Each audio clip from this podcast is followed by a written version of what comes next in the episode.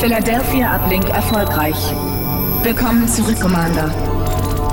Ach ja, willkommen zurück auch von mir. Ich muss gestehen, als ich diesen Podcast vorbereitet habe, habe ich diesen Satz zum ersten Mal seit Jahren wieder gehört und hatte Gänsehaut. Weil Command Conquer für mich nicht einfach irgendeine Echtzeitstrategieserie ist, es ist die Echtzeitstrategieserie überhaupt. Mein Name ist Michael Graf und ich will heute drüber sprechen, warum das so ist, was dieses ganz besondere C&C-Feeling ausmacht, in welche entsetzlichen Tiefen die C&C-Serie abgestürzt ist und wie die angekündigten Remaster sie nun vielleicht äh, retten könnten oder auch nicht. Und all das schaffe ich natürlich nicht alleine. Verstärkungen sind eingetroffen. In diesem Sinne begrüße ich sehr herzlich den Gründungschefredakteur der GameStar, heutigen Chefredakteur von Gamers Global und erfahrenen Podcaster bei den Spieleveteranen Jörg Langer. Guten Morgen, Abend oder Mittag. Hallo. Hallo. Außerdem mit dabei ist Jörgs Nachfolger Maurice Weber. Hallo! Und das mit dem Nachfolger Maurice musst du uns bitte kurz erklären, weil da sind wir auch erst heute drauf gekommen. Ja, wusstest du nicht, dass ich dein Chef bin, Michael? ja, doch. Äh, na, tatsächlich hatte ich, als ich als äh, bedeutungsloser Praktikant hier anfing, durch einen Zufall Jörg deine Telefonnummer zugeschustert oh, bekommen. Oh, wie unangenehm. Und, Und dann kam ganze ganze Wagenladung von Hassanrufen, oder? Na, es kam es kam ein Leser, ein älterer Herr, der wollte den Chefredakteur Jörg Langer sprechen und war sehr adamant, dass er eine aktuelle Ausgabe besitze, wo du als Chefredakteur noch gelistet seist und wollte von irgendeinem Heiko Klinge oder sowas gar nichts hören und wollte mit dir über irgendeinen Total War Test fachsimpeln, mit dem er glaube ich sehr unzufrieden oh. war. Ich weiß nicht mehr, also ja vermutlich ja dann Micha etwas, das du verbrochen hast, weil du ja die meisten Total Wars damals verantwortet hast. Ähm, und ich als, ich war damals, glaube ich, irgendwie zwei Monate da oder sowas. Mhm. Ich, ich wusste mit, wusste mich dem Mann nicht zu erwehren, äh, als, als sehr nicht selbstsicherer Praktikant. Ähm, und habe hinterher auch von einigen Kollegen gehört, dass ich äh, Flashbacks jedes Mal hervorgerufen hätte, wenn ich äh, mit deiner Nummer bei jemandem im Büro angerufen Jetzt hilf hätte. mir nicht, ich versuche mir jetzt gerade meine Nummer zu erinnern. Sage nichts. oh Gott, was die Spannend. 660? Nein, das war die Assistenz. Ah. 649 war die Nummer. Ah, 649. Ja, ich Richtig, erinnere mich ja, noch. Ja, ja. Weil das, ja. Und da äh, habe ich natürlich immer sofort erstmal Erinnerungen an den Chefredakteur äh, geweckt, der durchklingelt, um gewichtige Dinge zu bereden. Mhm. Dabei war es nur der unsinnige Praktikant, der überhaupt nichts Wichtiges zu sagen hatte. So schön. Das ist, äh, das war reine Magie, dieser Moment. und auch im Prinzip eine Praktikantenfeuertaufe für dich, ja. Also ja, ja. wenn dann richtig, ja. Also natürlich. wenn dann gleich vollkommen äh, dem Zorn ausgesetzt, auch des Lesers. Jörg, es freut mich riesig, dass du heute bei uns bist ähm, und dass, äh, dass es geklappt hat und dass wir einen Termin gefunden haben, gemeinsam über C&C zu sprechen, weil ich dir sagen muss, du bist schuld dran, dass ich so ein großer C&C-Fan geworden bin. Ähm, also ehrlich gesagt bin ich dir sehr dankbar dafür, nämlich damals bei der PC Player.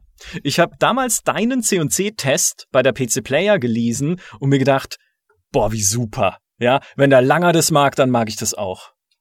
Erinnerst du dich noch an die Zeit, wie das war, als C&C angekündigt wurde und dann erschienen ist? War das für euch damals schon irgendwie bei der PC Player ein großes Thema oder ist es eher auch was, was euch so auf die Füße gefallen ist, wo ihr nicht dachtet, dass es so groß wird? Nee, also wir haben das mitgekriegt. Ich glaube jetzt nicht Jahre vorher, aber wir hatten äh, Vorversionen und äh, mir war, möchte ich behaupten, sehr früh klar, also ich glaube halbes Jahr bevor es dann rauskam, ähm, oh, das, das wird richtig super weil mhm. ähm, es ja äh, im Prinzip ein, ein, ein sowohl grafischer als auch Interface als auch so von der ganzen Präsentation und Spielfreude her wirklicher Meilenstein war, den den es vorher so einfach nicht mal ansatzweise gegeben hatte.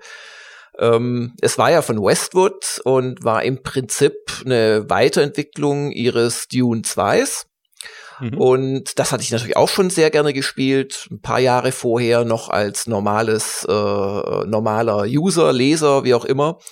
Und ähm, das Dune 2 war ja in mancher Beziehung noch sehr basic, aber in anderer auch durchaus schon sehr weit, zum Beispiel weil es drei Parteien hatte. Mhm. Und ähm, es hatte jetzt mit dem Wüstenplaneten relativ wenig zu tun, aber das hat mich eigentlich nicht so gestört, obwohl ich großer Wüstenplanet-Fan war und bin.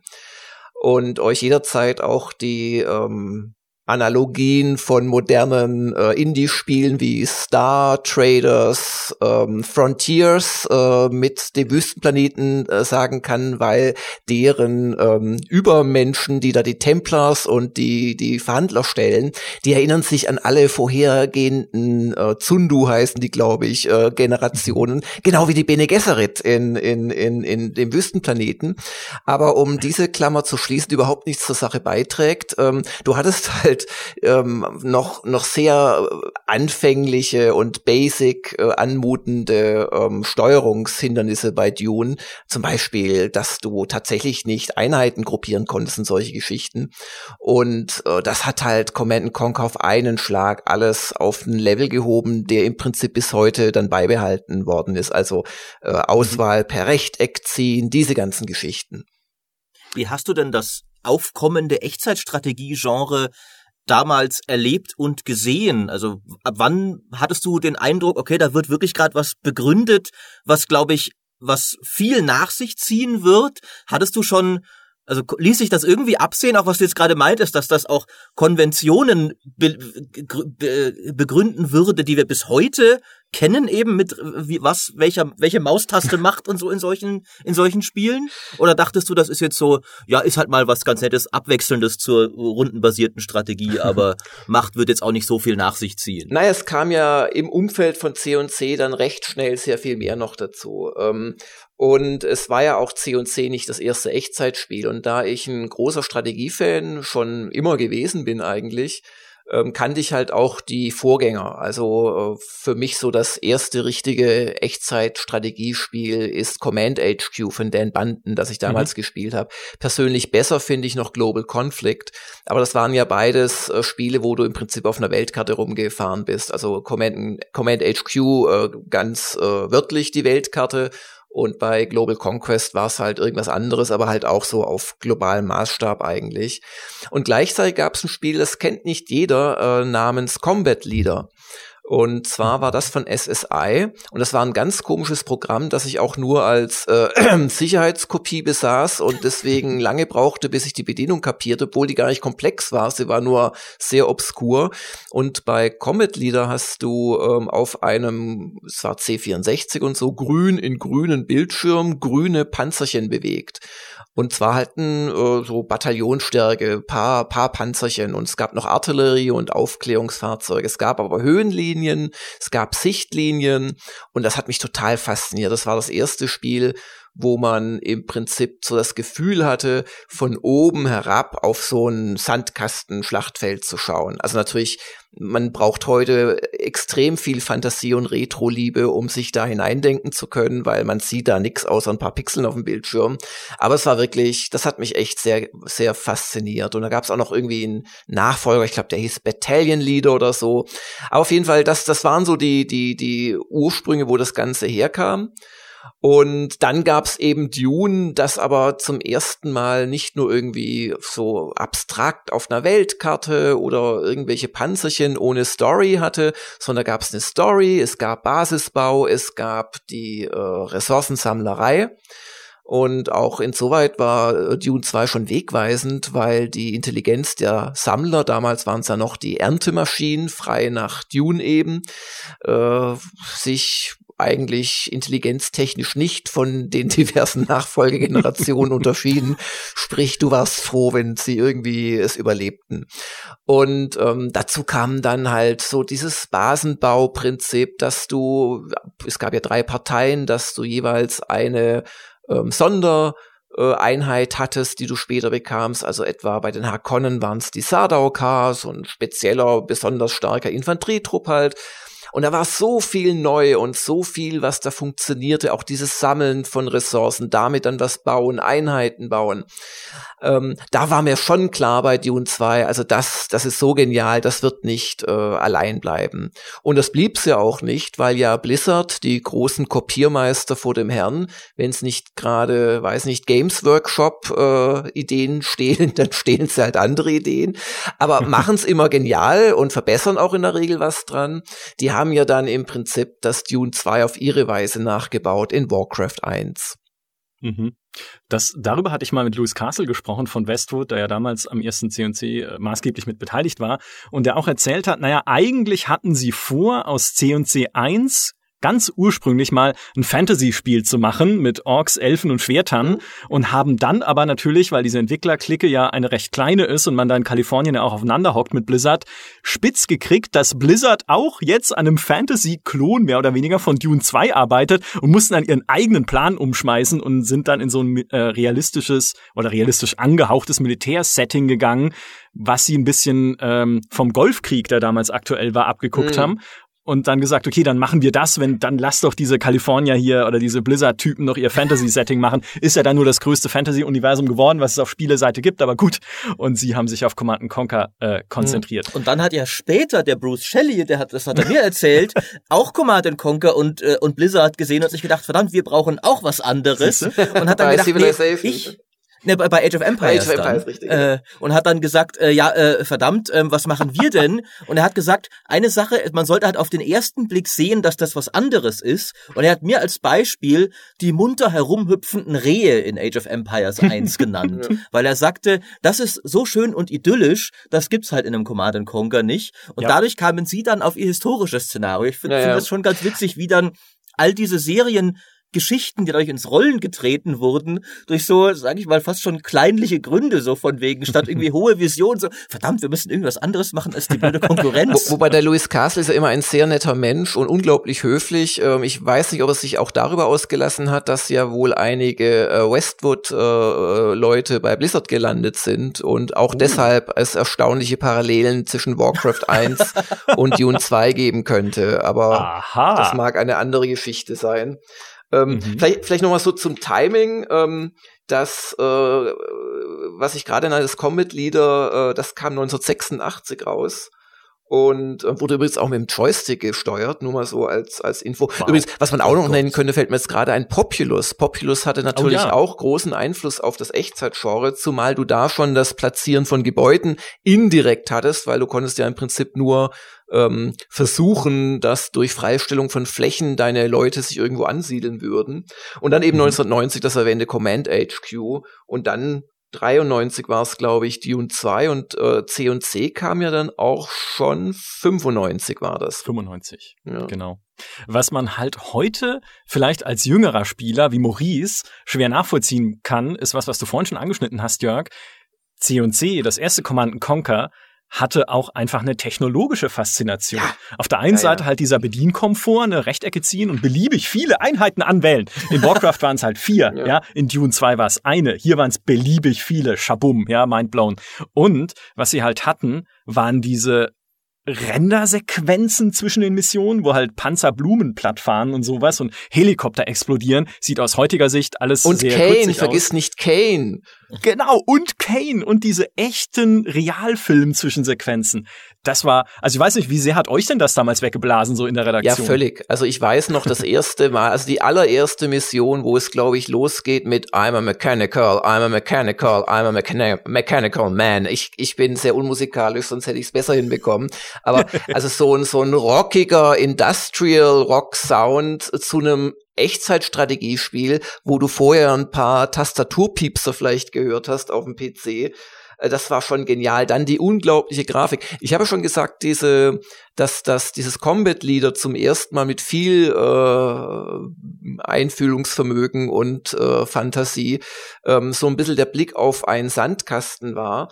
Und das war übrigens etwas, was mich seit meiner äh, frühen Jugend begleitet hat, seit einer Science-Fiction-Story namens Wargames. Ich bringe den Autor nicht mehr zusammen, aber der, der Autor hat quasi so eine Art äh, Märklin-Modelleisenbahn äh, ähm, Tisch vor sich gesehen und das war aber eine interaktive Kriegswelt, wo man sehen konnte, mhm. wie man Eisenbahnlinien gebaut hat, worauf dann Züge zu Fabriken fuhren, wo dann Panzer rauskamen. Sehr visionär, weil die Story ist, glaube ich, aus den späten 70ern oder frühen 80ern. Ähm, und das hatte ich immer irgendwie so im Kopf, diese, diese Science-Fiction-Kurzgeschichte. Und im Prinzip Command Conquer war das dann in, in echt, also natürlich in virtuellem Echt. Ja, was mich ja technisch damals fasziniert hat an Command Conquer, war das unwichtigste Detail, wie immer, aber ich fand das faszinierend, dass du tatsächlich mit Panzern in Echtzeit sozusagen über Leute fahren konntest Ja. und das Ding das tatsächlich erkannt hat, während ja selbst so äh, in, in einem Warcraft und auch Age of Empires, da, da rennt halt dann so ein Ritter auf einen Infanteristen zu, stellt sich vor ihm auf und knüppelt mit dem Schwert auf ihn ein, statt einen, ihn tatsächlich niederzutrampeln. Aber Command Conquer hat halt wirklich dieses, dass du in real time, wenn der Panzer auf den Infanteristen trifft, passiert halt, was nun mal blöderweise passiert, wenn das passiert. Ja.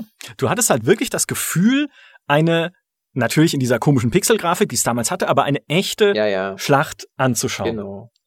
Und natürlich Und war es nicht realistisch, da eine Basis aufzubauen, aber selbst das wurde Ja. ja. relativ schön gemacht. Also die Gebäude ploppten nicht einfach auf, sondern die, die wurden quasi so erbaut und äh, du musstest sie mit Energie versorgen und diese ganzen Geschichten, die Ernte, äh, was, das ist ja das Interessante, es gab ja bei Warcraft viel Kopie, aber es gab ja auch ein ganz wesentliches äh, Abweichen von dem Dune 2 Prinzip und das war ja die Art, wie Vorräte gesammelt wurden. Entschuldigung, nicht bei Warcraft 1, da wurde noch brav Holz gehackt, aber dann in späteren Spielen, wo man mehr dieses Minen ähm, abklappern hat. Das ist ja bis heute in StarCraft 2 und so weiter so. Macht es übrigens auch viel einfacher für die KI, als, als wenn sie Ernter da irgendwo hinschicken muss.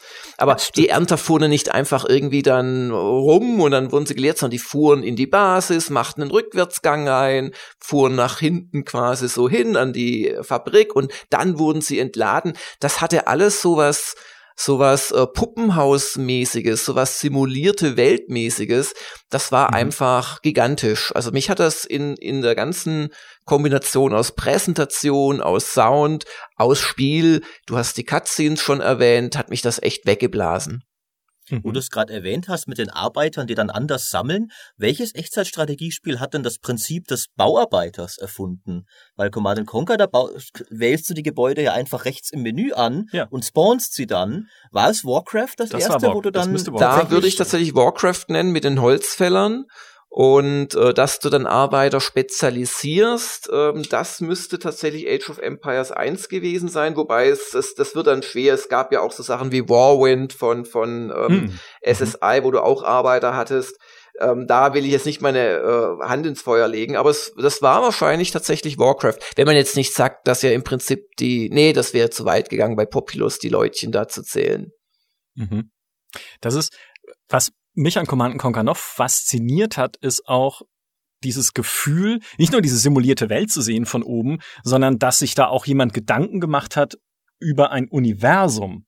Weil da mit dem Tiberium, was dann erforscht wird, irgendwie von diesem Dr. Möbius, der da irgendwie Ja, ja. mit drin steckt, ja. Auch wenn das natürlich nur so eine Klischeefigur ist, irgendwie so ein zotteliger Forscher, der irgendwie Unsinn brabbelt, aber ist halt toll. Ja, genau das erwarte ich doch von so einem pseudowissenschaftlichen Spiel. Und dass auch in dieser GDI halt diese Weltpolizei angelegt ist, die auch eigentlich, wenn man sie genau anguckt, nicht wirklich die Guten sind, weil die ja dann auch nur irgendwie die Interessen der Industrienation durchsetzen und dann diese Sekte von Nord, die ja irgendwie Zivilisten angreift, aber irgendwie sind sie halt auch so Freiheitskämpfermäßig Und sie haben also, Kane. und sie haben Kane. Kane ist einfach die beste Figur, die jemals in irgendeinem Trash zu sehen Ja, war. aber stopp, jetzt hast du das böse Wort gesagt. Ich weiß nicht, ob du damals mental schon weiter warst als noch nicht Redakteur, aber ähm, dass das Ganze als Trash empfunden wurde, das fing eigentlich erst mit äh, Red Alert an, was ja in Stimmt. Deutschland äh, von Virgin Games und auch von uns allen nachgeplappert dann als Command Conquer 2 betitelt wurde. Ähm, aber Command Conquer hatte schon mit vielleicht einem Augenzwinkern, aber hat sich schon ernst genommen. Und ich kann dir sagen, dass ich das auch ernst genommen habe. Also wir haben das nicht als Trash empfunden, sondern es war als, mein Gott, man kann auch die ganzen Wing Commander äh, Motion Videosequenzen, Full Motion Videosequenzen als Trash empfinden, aber auch die waren nicht so gemeint. Und sie Mhm. wurden auch nicht so empfunden. Ich glaube, dass man so empfindet, kam erst so im Rückblick ein bisschen, äh, als halt auch die Technik weiter wurde und dir die dir die reine Faszination, da echte Schauspieler, die man teilweise kannte als Colonel oder äh, Colonel Hicks aus äh, Aliens und so weiter in, in C und C, äh, wo, wo, wo dir das noch nicht als peinlich vorkam, sondern du das einfach faszinierend fandest. Oder das stimmt. Das, habt ihr das, kann ganz anders empfunden als ich? Nee, nee, da ging es mir ganz genauso wie dir, ähm, dass dieser, dieser, dieses Trash-Gefühl kam dann eigentlich nicht mal, für mich nicht mal mit Alarmstufe Rot, weil auch das klar war so, ein bisschen auf lustig gemacht, aber im ersten Teil ja auch noch nicht zu sehr. Da war das Setting ja auch eher ernst ja, ja. hier bei, mit Stalin. Bei, bei Red Alert 2 war es dann endgültig. Ja, da war es dann vorbei, ja. genau. und äh, dieses Trash-Gefühl kam für mich eigentlich erst bei Tiberian Sun zu dem wir ja dann irgendwie in Deutschland oder die Gangster auch CNC 3 gesagt ja. haben, genau, äh, nach Alarmstufe Rot. Aber ich glaube, das lag im Wesentlichen daran, oder genau an dem, was du gerade gesagt hast, dieses Echt-Schauspieler-Ding hat sich einfach abgenutzt, weil das kannte man erstens aus anderen Spielen und zweitens haben auch andere Spiele dann schon gezeigt, dass man auch anders erzählen kann. Also man muss nicht irgendwie was mit echten Schauspielern machen, um eine coole Handlung zu erzählen. Keine Ahnung, von einem, einem Jedi Knight, ein Half-Life und so, das waren ja alles und auch. Blizzard natürlich, das dann inzwischen Blizzard. mit seinen Rendersequenzen, ein StarCraft und sowas, äh, die haben ja dann auch schon noch mal ein bisschen äh, auch Stories mit mehr emotionalem Punch geliefert. Ja. Mhm. Aber der eigentliche Vergleich zu C und C ist ja Warcraft 1, das ja auch vorher erschienen, was ja einige Menschen, die jetzt vielleicht Dune 2 nicht kannten, zu der irrigen Annahme gebracht haben, Warcraft sei das erste Echtzeitstrategiespiel gewesen, was halt definitiv nicht stimmt. Aber äh, Warcraft war ja vor C und C erschienen, ich glaube ein halbes Jahr vorher oder so, also 94 noch. Und ähm, bei Warcraft bestand ja die Story-Präsentation aus einem Hintergrundbildschirm, vor dem dann Text gescrollt ist. Und du musstest diesen verflixten Text lesen, weil er deine einzige ja. Missionsbeschreibung war. Und auch in dem, äh, in der Relation sieht man erst, wie groß der Sprung tatsächlich war von C und C. Also ich will nichts gegen Warcraft sagen, das mir auch gut gefallen hat. Aber Warcraft war wirklich in vielerlei Beziehung. Du hast auch schon erwähnt, man konnte maximal vier Leute gruppieren ähm, war es noch viel eher Dune, als dass es C und C war. Und erst Warcraft 2 hat dann eigentlich so richtig angefangen, Gas zu geben. Ähm, da waren sie dann vertont, die Texte. Genau, ja. ja. Mhm. Habt ihr eigentlich damals schon zu der PC-Player-Zeit auch Stimmen von Lesern mitbekommen, die halt Echtzeit-Fans wurden dann zu dem Zeitpunkt? Ja, natürlich, wir haben ja Leserbriefe bekommen und so weiter. Übrigens, ich bilde mir bis heute ein, dass ich derjenige bin, der den Begriff Echtzeitstrategie geprägt hat, was aber natürlich letztendlich nur eine Übersetzung aus, aus dem äh, äh, Englischen ist. Ich weiß aber damals, dass ich drüber nachgedacht habe, wie nennst du denn das jetzt eigentlich? Und auch mhm. Real-Time Strategy war noch nicht wirklich ähm, eingeführt. Das, das wäre mal interessant, wie viel da meine eigene ähm, Hybris äh, jetzt da reinspielt oder ob da was dran ist. Aber natürlich, ähm, A ist ja nichts von diesen Dingern Echtzeit, weil äh, du bewegst dich halt in, in einem Panzer nicht so schnell wie dort und du baust nicht so schnell Panzer wie dort. Aber B, es läuft natürlich ohne Pause ab, was damit ja letzten Endes ausgesagt werden soll. Aber nochmal zu deiner Frage, äh, also da gab es definitiv schon Fans und ähm, ich weiß nicht, ob das jedem bekannt ist. Es gab dann, wann war denn das? Ich glaube, das war 96. Ähm, gab es dann ein, ein, ein Sonderheft von, von PC Player, mein, mein äh, Strategiespiele-Sonderheft. Oh, ja Mhm. Ähm, und da war die Echtzeitstrategie das Hauptgenre bereits, kann man sagen. Also da habe ich quasi alle Strategiespiele in vier äh, grobe Kategorien aufgeteilt. Äh, da ist auch mein berühmtes nicht kleckern kotzen drin, weil das L im äh, Bund verschwunden ist, im, in, in der, in der, im Mittelfalz verschwunden ist. Und als Überschrift für die Aufbauspiele, also ich habe es aufgeteilt in Aufbaustrategie, in Echtzeitstrategie, in Rundenstrategie und noch was. Ich glaube alles andere oder so. Und ähm, also da, das war ja dann nur zwei Jahre später nach Warcraft im Prinzip, äh, da war dann tatsächlich die Echtzeitstrategie. Nee, ich habe Globalstrategie und Taktikspiele Spiel habe ich unterschieden und dann noch Aufbaustrategie. Mhm. Und da war Echtzeitstrategie im Prinzip schon das wichtigste Genre. Und ähm, gute Zeiten. Gute ja, Zeiten. ja. Aber das danach ging es erst richtig los, weil äh, 96, 97, das war ja noch vor Spielen wie äh, Age of Empires. Und ähm, trotzdem hatte man damals schon wirklich keine Probleme, dann so so eine so eine Großgenre-Kategorie zu füllen in einem Sonderheft. Das wollte ich eigentlich damit aussagen. Mhm. Und ähm, da kann man spätestens davon reden, dass das wirklich ein eingeführtes Genre war. Dieses Sonderheft liegt bis heute bei mir zu Hause, hier sogar in München in meiner Wohnung. Ich habe es überführt von meinen yeah. Eltern damals. Das halte ich nämlich in hohen Ehren, weil ich das damals in Stuttgart am Bahnhofskiosk geschenkt bekommen habe nach dem Besuch des Weihnachtsmarktes. Es war ein arschkalter Tag und dann haben meine Eltern gesagt, komm, weil du so gut durchgehalten hast, kriegst du hier dieses Heft geschenkt und ich habe das auf der Heimfahrt verschlungen das war tatsächlich, also das nochmal vielen Dank im Nachhinein für dieses Sonderheft. Dem äh, habe ich damals einen Altar bereitet als Kind.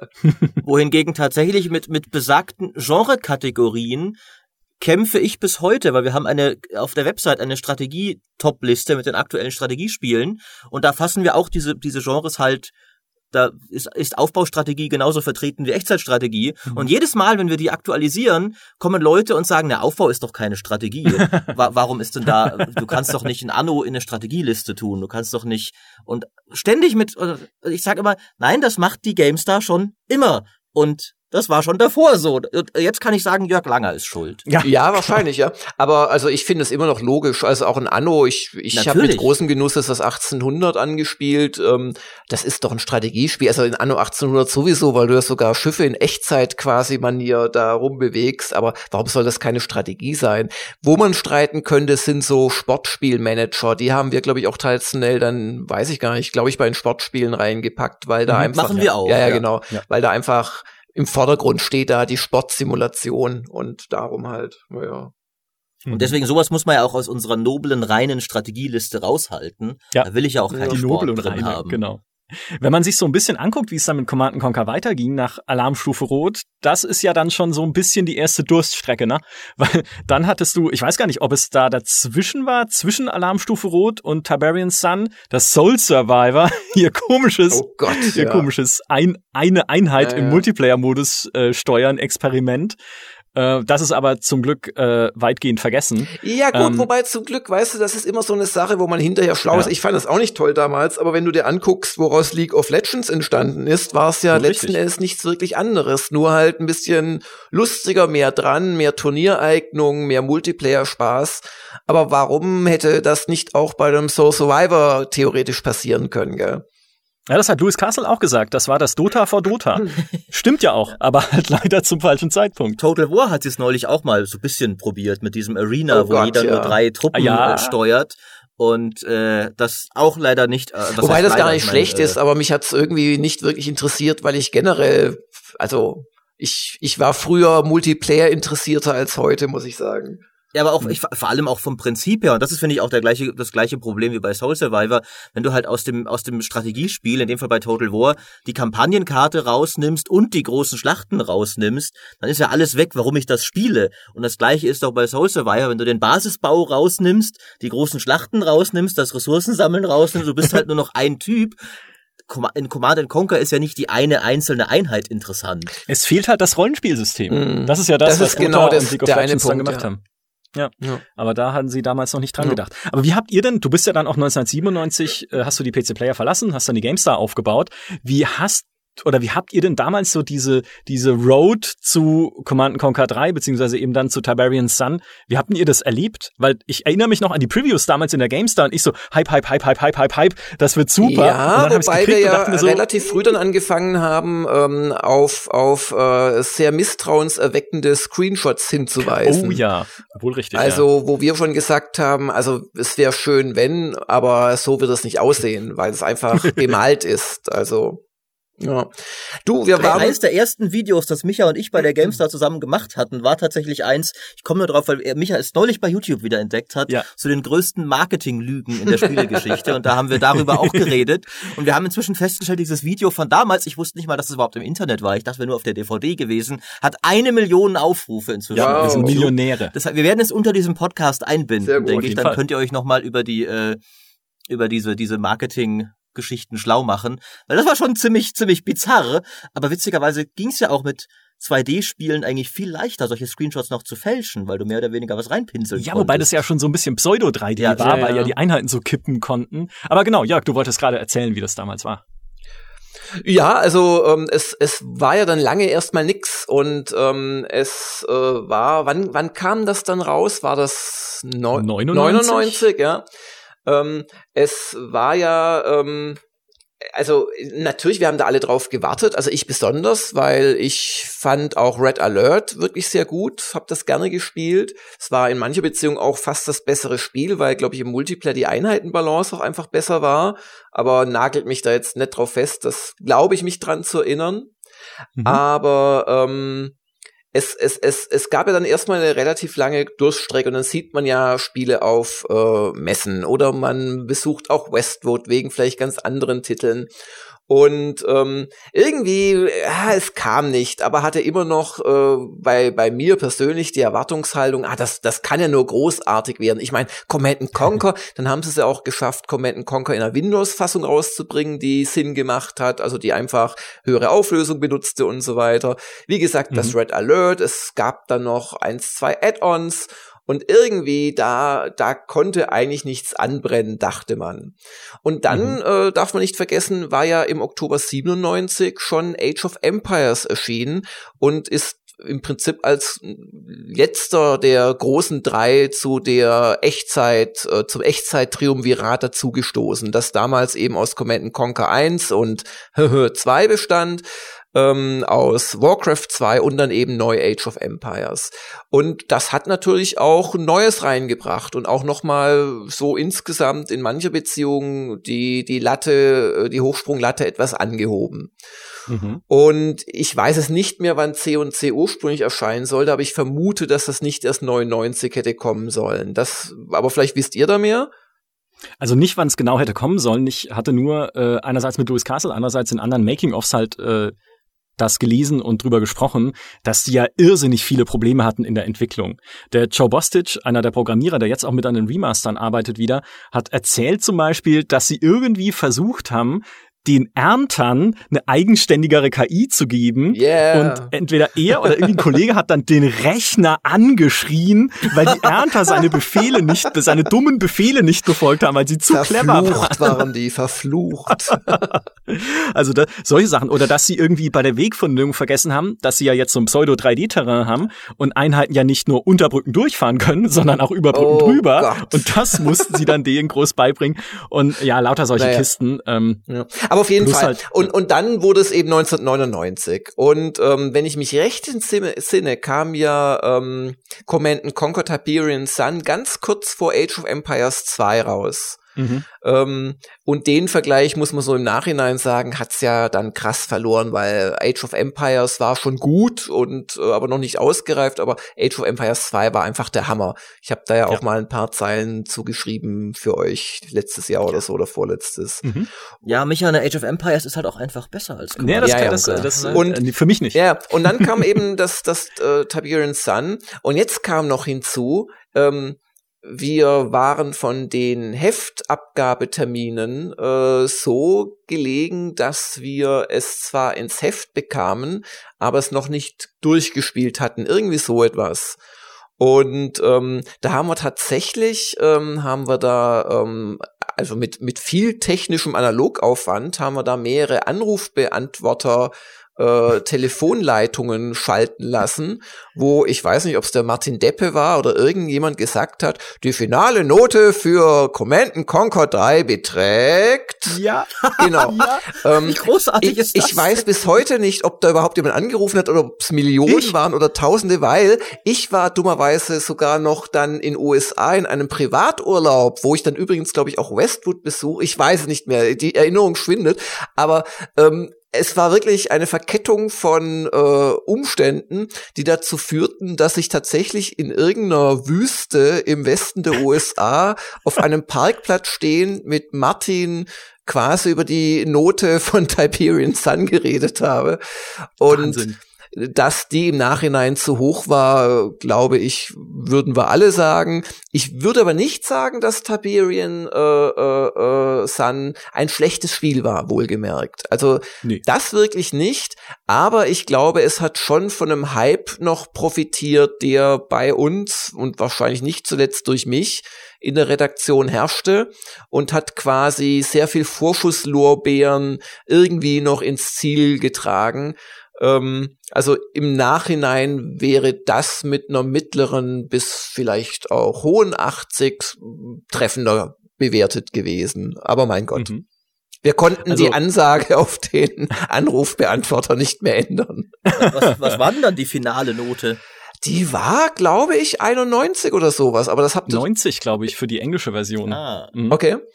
Äh, ich habe da nämlich angerufen. Ja, ich ich habe damals angerufen, tatsächlich, habe diese Nummer gewählt und äh, war dann sehr enttäuscht, dass es wirklich nur diese Ansage war, welche Wertung es kriegt und nicht noch mehr. Aber ich fand es trotzdem. Was cool. hättest du erwartet, dass da Martin persönlich spricht oder? Ich hatte genau, ja, Martin Deppes Privatanschluss und wir plaudern eine Runde. Nee, ich hätte gedacht, dann kommt irgendwie noch eine Erklärung und vielleicht irgendwie was, was Nettes. Noch. So quasi so ein so ein Fazit. Ja.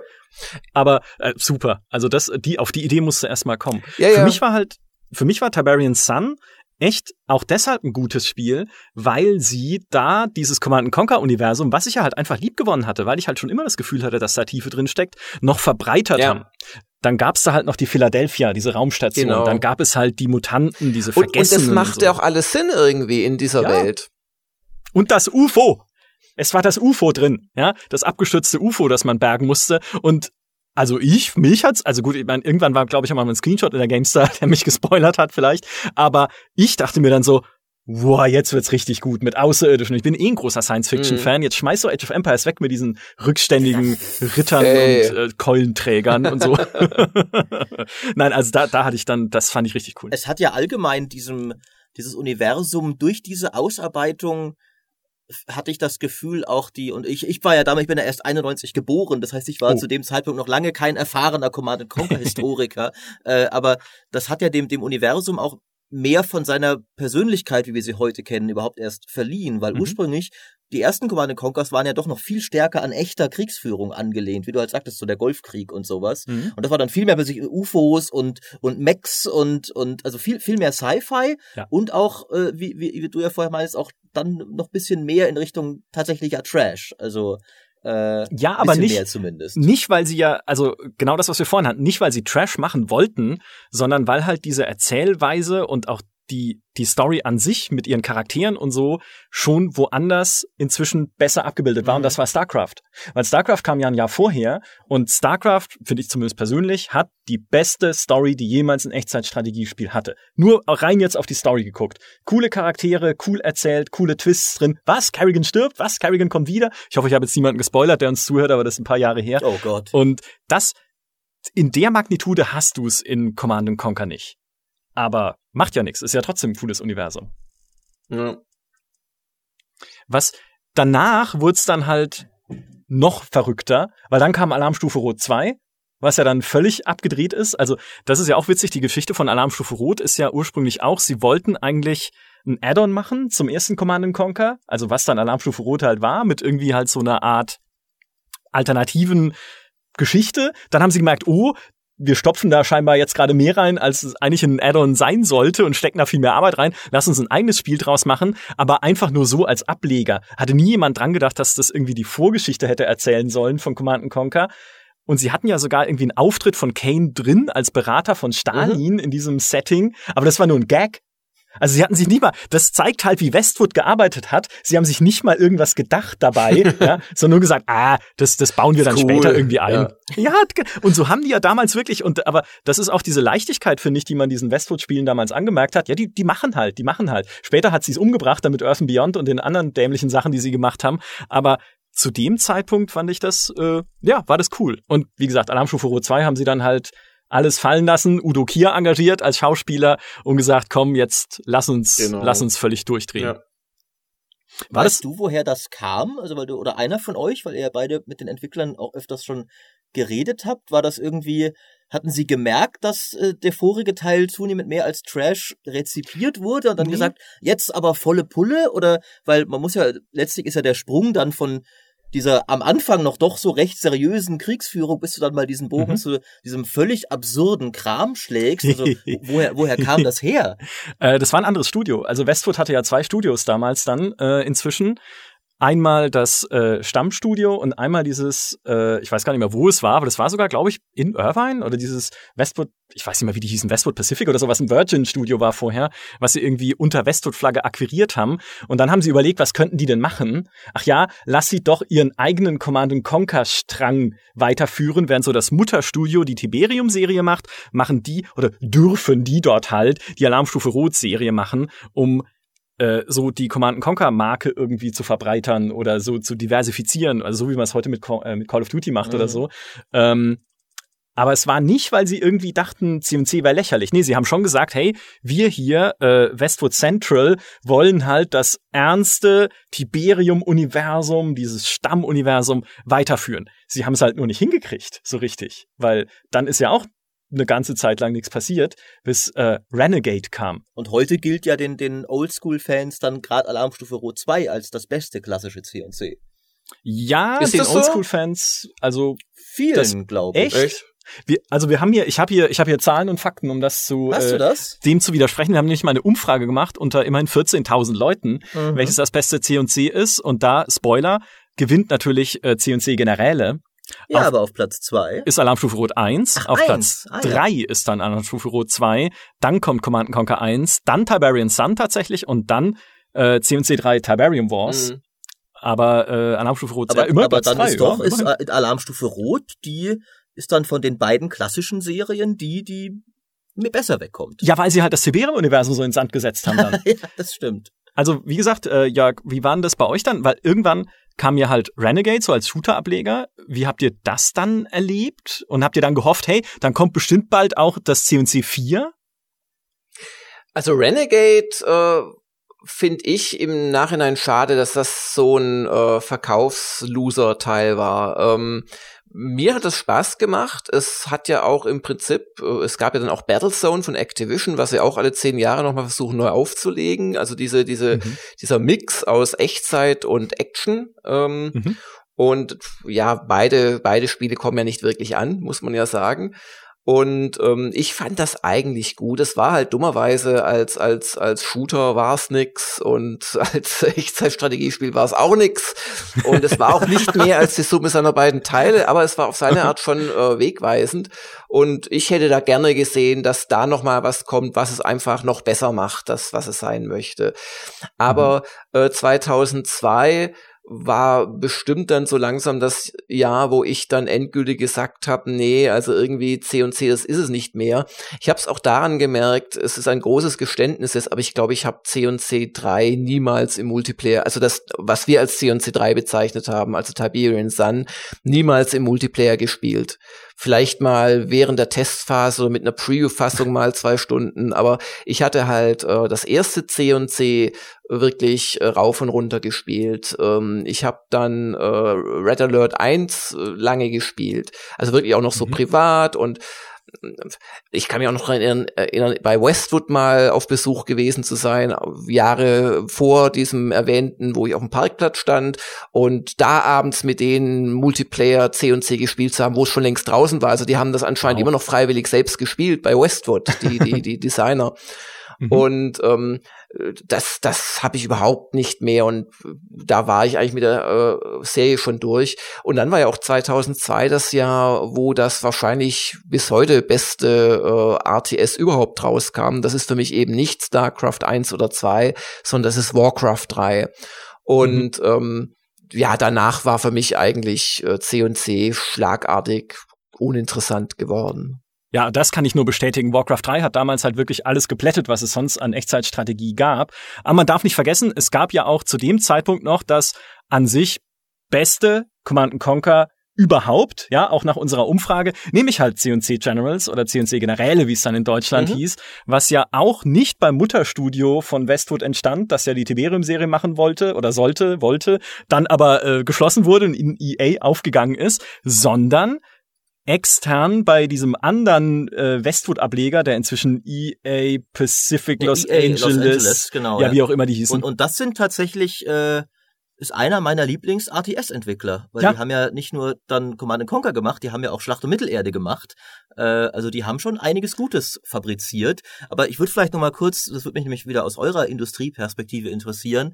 Äh, wie habt ihr denn damals den, ich sag mal, das Ende von Westwood erlebt? Weil das ist ja dann dazwischen passiert. Und nachdem Alarmstufe Rot 2 war das, war das ein, ein Flop? Wurde das so wahrgenommen, dass dann danach sozusagen Westwood jetzt erledigt war? Hat euch das überrascht oder war das so mehr oder weniger, ja, jetzt ist ja auch Schnurz, jetzt haben wir ja Warcraft, wir brauchen die ja nicht mehr.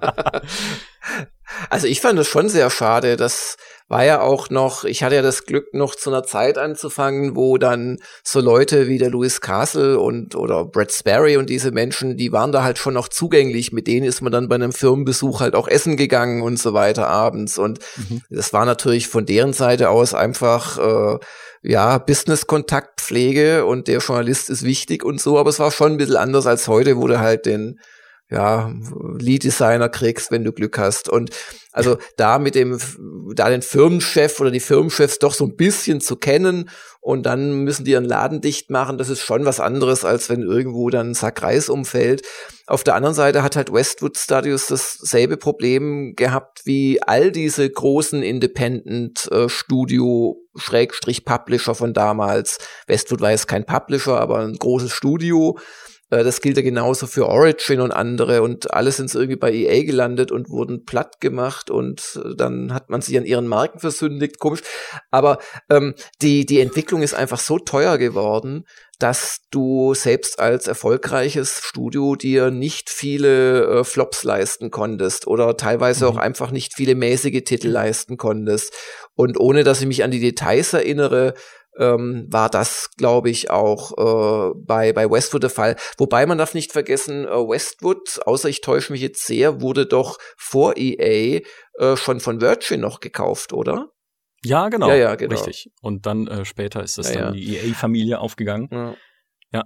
Und die hatten sich halt auch einfach verzettelt. Das war ja das, sie dachten halt zu dem Zeitpunkt auch, ja, wir haben Command Conquer, das läuft schon. Also können wir ja auch noch irgendwie eben dieses Weltraum-MMO machen. Na klar, machst mal eben schnell ein Weltraum-MMO mit Earth and Beyond, ja. was halt leider jetzt gefloppt ist. Oder so Spiele wie äh, wie hieß das? Legend of Black Cat, dieses Piratenspiel oh, das sagt für mir Konsolen. gar nicht. Was ist das denn?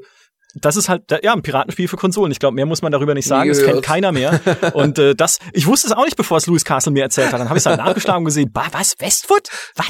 Die haben was gemacht? Weil die halt wirklich immer noch so experimentierfreudig waren und halt gesagt haben, ja, komm, lass uns Neues naja. ausprobieren, was ja sehr positiv ist, aber dann sollte es halt auch funktionieren. Witzigerweise genau die gleiche Story wie bei Ensemble. Ich glaube, die haben ein bisschen länger durchgehalten, aber die hatten ja auch die absurdesten Projekte in der Mache. Irgendwie ein, ja. ein Halo MMO mhm. und und so ein komisches Pixar-artiges Action-Adventure im, im, im Comic-Stil. Mhm. Äh, unter anderem, weil sie dann auch, das hatte der Bruce Shelley aber auch gemeint, die hatten dann irgendwie auch mal Lust, was anderes als wieder Age of Empires zu machen. Und da kam noch dazu, die hatten keinen Bock. So, das nächste logische Schritt wäre gewesen, Age of Empires in moderner Kriegsführung. Und da hatten sie irgendwie keinen Bock drauf. Ja. Äh, und dann, aber dann hat halt dann auch alles nicht. Aber vielleicht nochmal zurück zu äh, Westwood, was man, glaube ich, auch nicht vergessen darf, ist ein Spiel, das ähm, sie, glaube ich, viel Zeit und Nerven und Ressourcen gekostet hat und wo sie zwar durchaus Kritikerlob bekommen haben, aber wo ich nicht glaube, dass sie da jemals sich äh, dran wirklich gesund gestoßen haben. Das war Blade Runner 1997. Mhm. Und ähm, ich glaube, A, ohne dass ich es irgendwie beweisen kann, dass das vielleicht auch zur Verschiebung vom, vom, vom echten Command Conquer ähm, 2 geführt haben könnte. Ähm, ich glaube aber vor allem, dass damit ihr einer Schuss des nicht erfolgreichen Riesentitels und auch der Versuch, was ganz Großes zu machen, äh, ein bisschen schief gegangen ist. Und dann musste im Prinzip äh, äh, Tiberian Sun musste wahrscheinlich ein Übererfolg werden. Weil zwischen Blade Runner und äh, Tiberian Sun kam ja auch nichts. Da kam, ich glaube, vor oder nach äh, Blade Runner kam das schon erwähnte Soul Survivor. Und dann gab's noch Dune 2098. Das weiß ich noch, weil ich das ganz stolz dem Louis Castle ähm, gezeigt habe, das Cover dazu. Wir waren verzweifelt. Das war irgendein Sommercover, glaube ich, oder nee, war ein Wintercover. Ein Früh Frühjahrscover war es, glaube ich. Auf jeden Fall mhm. war der Louis Castle in München und äh, hatte schon einen einen Essenstermin mit uns. Ich glaube im Hofbräukeller oder im Löwen, irgendwo in so einer Trinkhalle auf jeden Fall, ähm, erdulden müssen. Und dann habe ich beschlossen, er müsse sich unbedingt von mir noch das Cover zu Dune 2000 zeigen lassen. Das ist immer Schnee und Eis, also es muss früher, frühes früher gewesen sein. Sind wir dann in die Redaktion gefahren und er hat sehr tapfer Interesse geheuchelt, wie ich ihm dann dieses Cover noch geholt habe. Aber mehr kam ja da nicht raus. Und, und dann eben Tiberian Sun, und das war wahrscheinlich jetzt auch nicht der Riesenerfolg einfach. Mhm. Was ich ja spannend finde, einfach an der Entwicklung der Command Conquer Serie nach Tiberian Sun, ist ja, dass der Höhepunkt und für viele Menschen halt bis heute tatsächlich der Höhepunkt der gesamten Serie kein richtiges Command Conquer ist. Also jetzt mal aus äh, Serienveteranenperspektive betrachtet, weil C&C Generäle ist in vielerlei Hinsicht absolut untypisch für Command Conquer. Ja. Mal abgesehen vielleicht vom Interface und so. Äh, und es ist auch Echtzeitstrategie, aber die Jungs, die das damals entwickelt haben, oder das Team, das es damals entwickelt hat, waren schon noch Frauen dabei, war halt einfach, bestand aus großen Fans von StarCraft und einer der federführenden Designer war Dustin Browder, der dann später StarCraft ja. 2 gemacht hat. Und die mochten halt einfach das Tempo von StarCraft, die mochten diese drei sehr unterschiedlichen Fraktionen, die sich ja dann auch in äh, C&C Generäle widerspiegeln, in den Fraktionen, die es dann da gab. Und die hatten jetzt überhaupt keinen Bock auf so Realfilm-Zwischensequenz-Blödsinn, die hatten überhaupt keinen Bock auf dieses Tiberium-Universum, sondern haben halt gesagt, uns geht's drum, ein richtig gut spielbares Echtzeitstrategiespiel mit coolen Fraktionen zu bauen. Und das haben sie dann gemacht. Aber es hatte halt mit dem alten Command Conquer gar nichts mehr zu tun. Ja, ja, sogar das Interface war ja wirklich an StarCraft angelehnt, weil es gab ja da so die, es gibt ja immer so, äh, so typische Eigenheiten, klickst du mit links, klickst du mit rechts, solche Geschichten. Ja, und es war ja wirklich frecherweise, wenn ich mich recht entsinne, also ich muss da immer aufpassen, mein, meine, meine Hirnzellen werden brüchig, aber war das Interface tatsächlich am großen Konkurrenten angelehnt und nicht an dem mhm. eigenen Vorbild oder Vorgänger?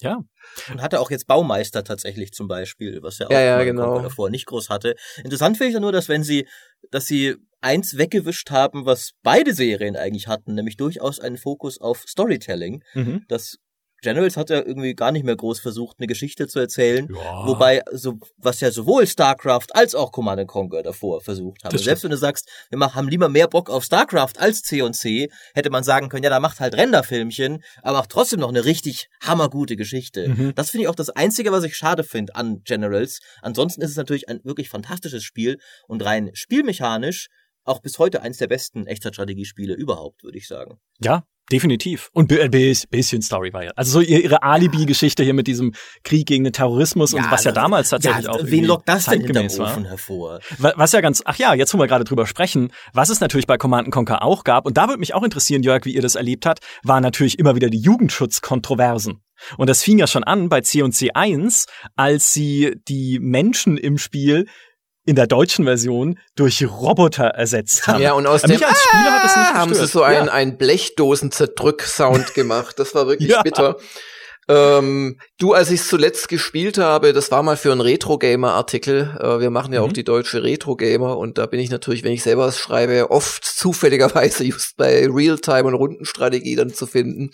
ähm, ist äh, ist mir es gar nicht so aufgefallen, lustigerweise. Und man kann es natürlich auch überhaupt nicht mehr ernst nehmen. Das sind vier Pixel hohe Männchen, aber das zeigt halt auch, wie völlig blödsinnig damals die Politik und ihre nachgeordneten Institute und Gremien Gremien da entscheiden mussten aus, aus deren Sicht.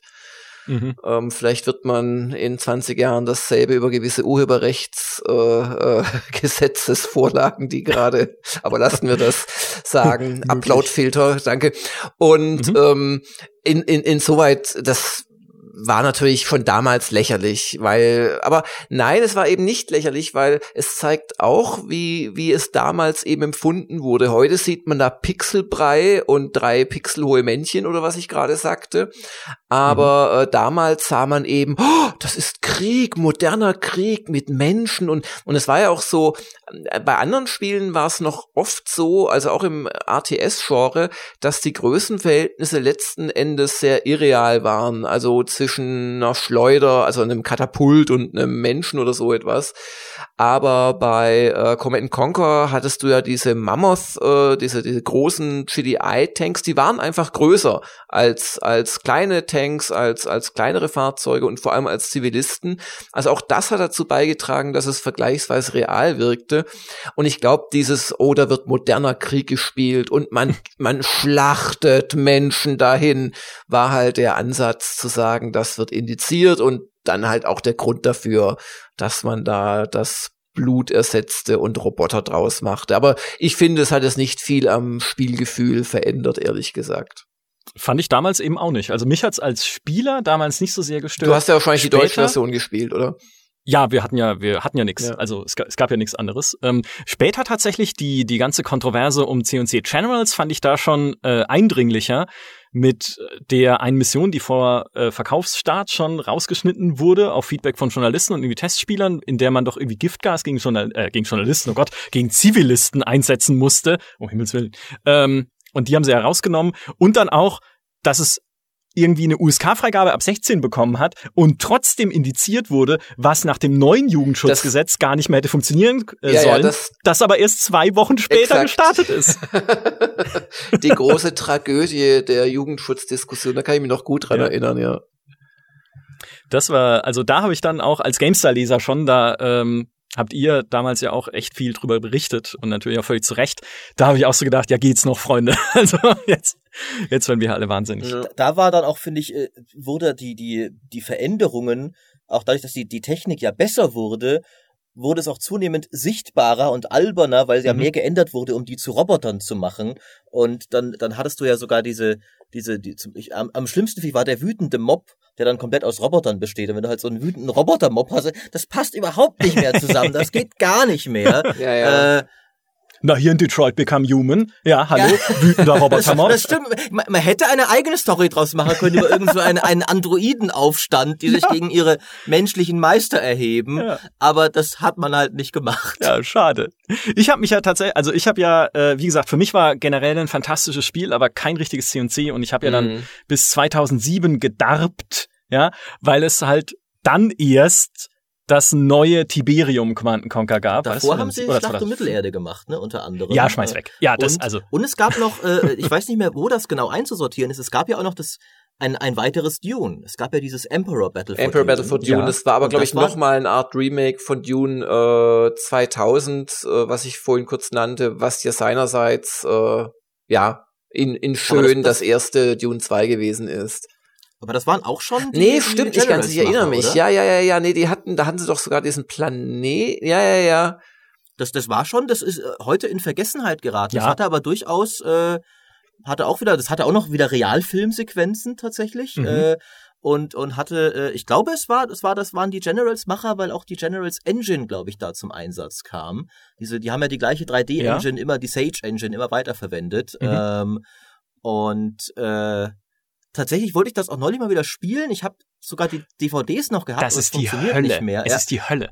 Diese oh. Windows 98 Spiele, ah nee, es war nicht mal Windows 98, aber da halt um die Ecke rum, das ist die Hölle, die heute zum Laufen zu kriegen. Mm. Und das, das, das war aber eigentlich durchaus ein ganz cooles Spiel, weil das es hatte auch super. wieder, es hatte drei eigene Fraktionen und du konntest dann noch zusätzlich Unterfraktionen mitnehmen, die du jeweils unabhängig davon. Also vorher hattest du ja erzählt. Äh, Stimmt, äh, ich erinnere diese, mich. Ja, ich habe das sogar gespielt. Das war echt nicht schlecht. Ja, ja, genau. Das, die gab's als Spezialeinheit der Harkonnen, aber diesmal konnte quasi jedes Volk, jedes Unterhaus ja. mitnehmen und du konntest dann sagen, ich will jetzt hier die die Atreides spielen, aber mit der äh, bitte Atreides nie wieder anders aussprechen, äh, Maurice. Das wäre mir sehr wichtig. Atreides. ja. Sie ist der Dune-Experte. Ich, ich habe keine Ahnung von Dune leider. Äh, deswegen ist auch leider dieses Spiel damals damals weitgehend an mir vorbeigegangen und ich bereue es heute, weil ich wollte es dann eben jetzt irgendwann mal nachholen gerne mhm. äh, und habe dann gemerkt, ja, verdammt, das geht leider gar nicht mhm. mehr wirklich so gut. Das ist auch im Gegensatz zu den Command Conquers, die man ja heute auch in, in neuen Fassungen, also nicht neu, aber halt, es gibt ja diese auf Origin, diese Collection. Mhm. Das Ding gibt's nirgendwo mehr.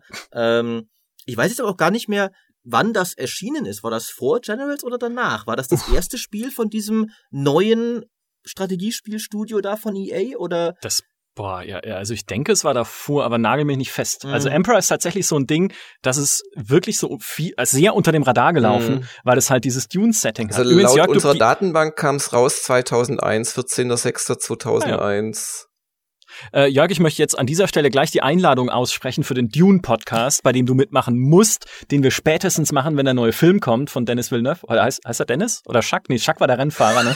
ähm, also der Villeneuve-Typ mit Jason Momoa oder wie auch immer der Film dann ist. Ja, ich bin sehr gespannt. Äh, aber das, dazu bist du schon herzlich eingeladen. Ähm, lass uns mal kurz bei, bei Command Conquer beim Tiberium bleiben, bevor wir äh, in, das, in Spice abdriften. Finde ich gut, weil sonst verspreche ich mich eh nur wieder bei irgendwelchen Namen. oh, jetzt, ähm, oh, Kane, nicht vielleicht Kane halt, kann ich. ähm, und äh, für mich war halt dann tatsächlich 2007 dieses Tiberium Wars, also C und das echte C&C 3 nach dem anderen C&C 3, äh, was vorher schon mal fälschlicherweise so betitelt wurde, war halt eine Offenbarung nicht, weil es so ein tolles Spiel war, es war schon okay, aber weil es halt endlich wieder ein klassisches C&C mhm. war, mit Realfilm-Zwischensequenzen, äh, mit irgendwie der Jennifer Morrison, hieß sie, glaube ich, aus Dr. House und so da anderen. Da waren einige auch echt gute Schauspieler dabei. Ja. Also das, das war so ein bisschen, ich finde, das hat ganz gut diese Linie wieder hingekriegt. Das war ja schon auch Trash, äh, ja. aber, aber nicht, gar nicht so sehr, weil die waren durchaus nicht schlecht gemacht. Also und da waren auch, da war der der Josh äh, Josh Holloway hieß er glaube ich aus ja. Lost waren Schauspieler dabei, äh, Lando Calrissian war dabei, Billy D. Williams, der Ach, war famos. Ja. Äh, das war damals ein echt, das war echt, war auch echt ein gutes Spiel, finde ich. Also, ja. Und äh, da hast du auch mal gesehen, was der Joe Cooken, der den Kane spielt, eigentlich, also ich sag mal, äh, nicht der beste Schauspieler ist im Vergleich halt zu den anderen, die ja wirklich namhaft waren. Ähm, was ich halt schade fand, so loremäßig ist, dass sie manche Sachen halt ausgeklammert ja, haben, ja. wie diese Mutanten und sowas, die kamen dann da gar nicht mehr vor. Und äh, Dafür kamen aber die Aliens, ja, mit den Skrinnen, wo bei der ersten Ankündigung alle gesagt haben, boah, nee, jetzt fangen die auch an mit den dummen Aliens. Aber ich fand's toll, weil es, es gab ja das UFO, ja, das UFO in Tiberian Sun und sie haben es dann weitergemacht und da dachte ich schon, jetzt geht's bergauf. Mhm. Jetzt muss doch jeder kapieren, ja. wie geil Command Conquer ist. Ja, und dann EA dieser Multimilliardenkonzern kann da mal richtig Kohle reinpushen. Ja, nee. Ja, das, das, das muss man echt sagen. Das war ja auch wirklich, also ein, ein, also gerade nach ATS-Maßstäben enorm aufwendig produziert. Also das war ja für ja. damalige Verhältnisse sah es ja sowohl in-game fantastisch aus, als auch diese Zwischensequenzen, da haben sie sich wirklich was geleistet. Also wie man ja, ja an den, allein an den Schauspielern gemerkt hat. Ähm, bei mir war es tatsächlich immer noch, ich hatte immer eine Schwierigkeit mit Command Conquer, die da, daraus geschuldet ist, dass ich eben äh, so ein, ein, ein Baby bin verglichen mit euch. Ich hatte immer Beschaffungsschwierigkeiten bei dieser Serie, hm. weil selbst als das rauskam, war ich noch nicht 18. Und es gab ja damals dann zwei Versionen, 16 und es gab ja auch wieder die, die mhm. zensierte und die nicht zensierte mhm. Version. Und ich wollte natürlich die ab 18 haben. Das hatte ich schon damals bei den allerersten Command Conquers und meine Eltern waren auch nie gewillt, weil die waren nämlich auch in dieser, ja wie, das ist ja echter Krieg, Schule. das war, ging gar nicht. Und ich habe dann einen Freund überredet, beim ersten Command Conquer sich das erste Command Conquer von seinem Vater besorgen zu lassen. Mhm. Dann fand er es aber so doof, dass er es wieder zurückgegeben hat. Und dann mit Command Conquer 3 habe ich dann einen anderen Freund überreden können, dass dessen Mutter uns das geholt hat, die davor uns auch schon Generals besorgt hatte. Das heißt, äh, und dann endlich selbst kaufen können, hätte ich mir dann Command Conquer 4. Wow, wow. Ja, das ist Hast du schon gekauft, Command Conquer 4?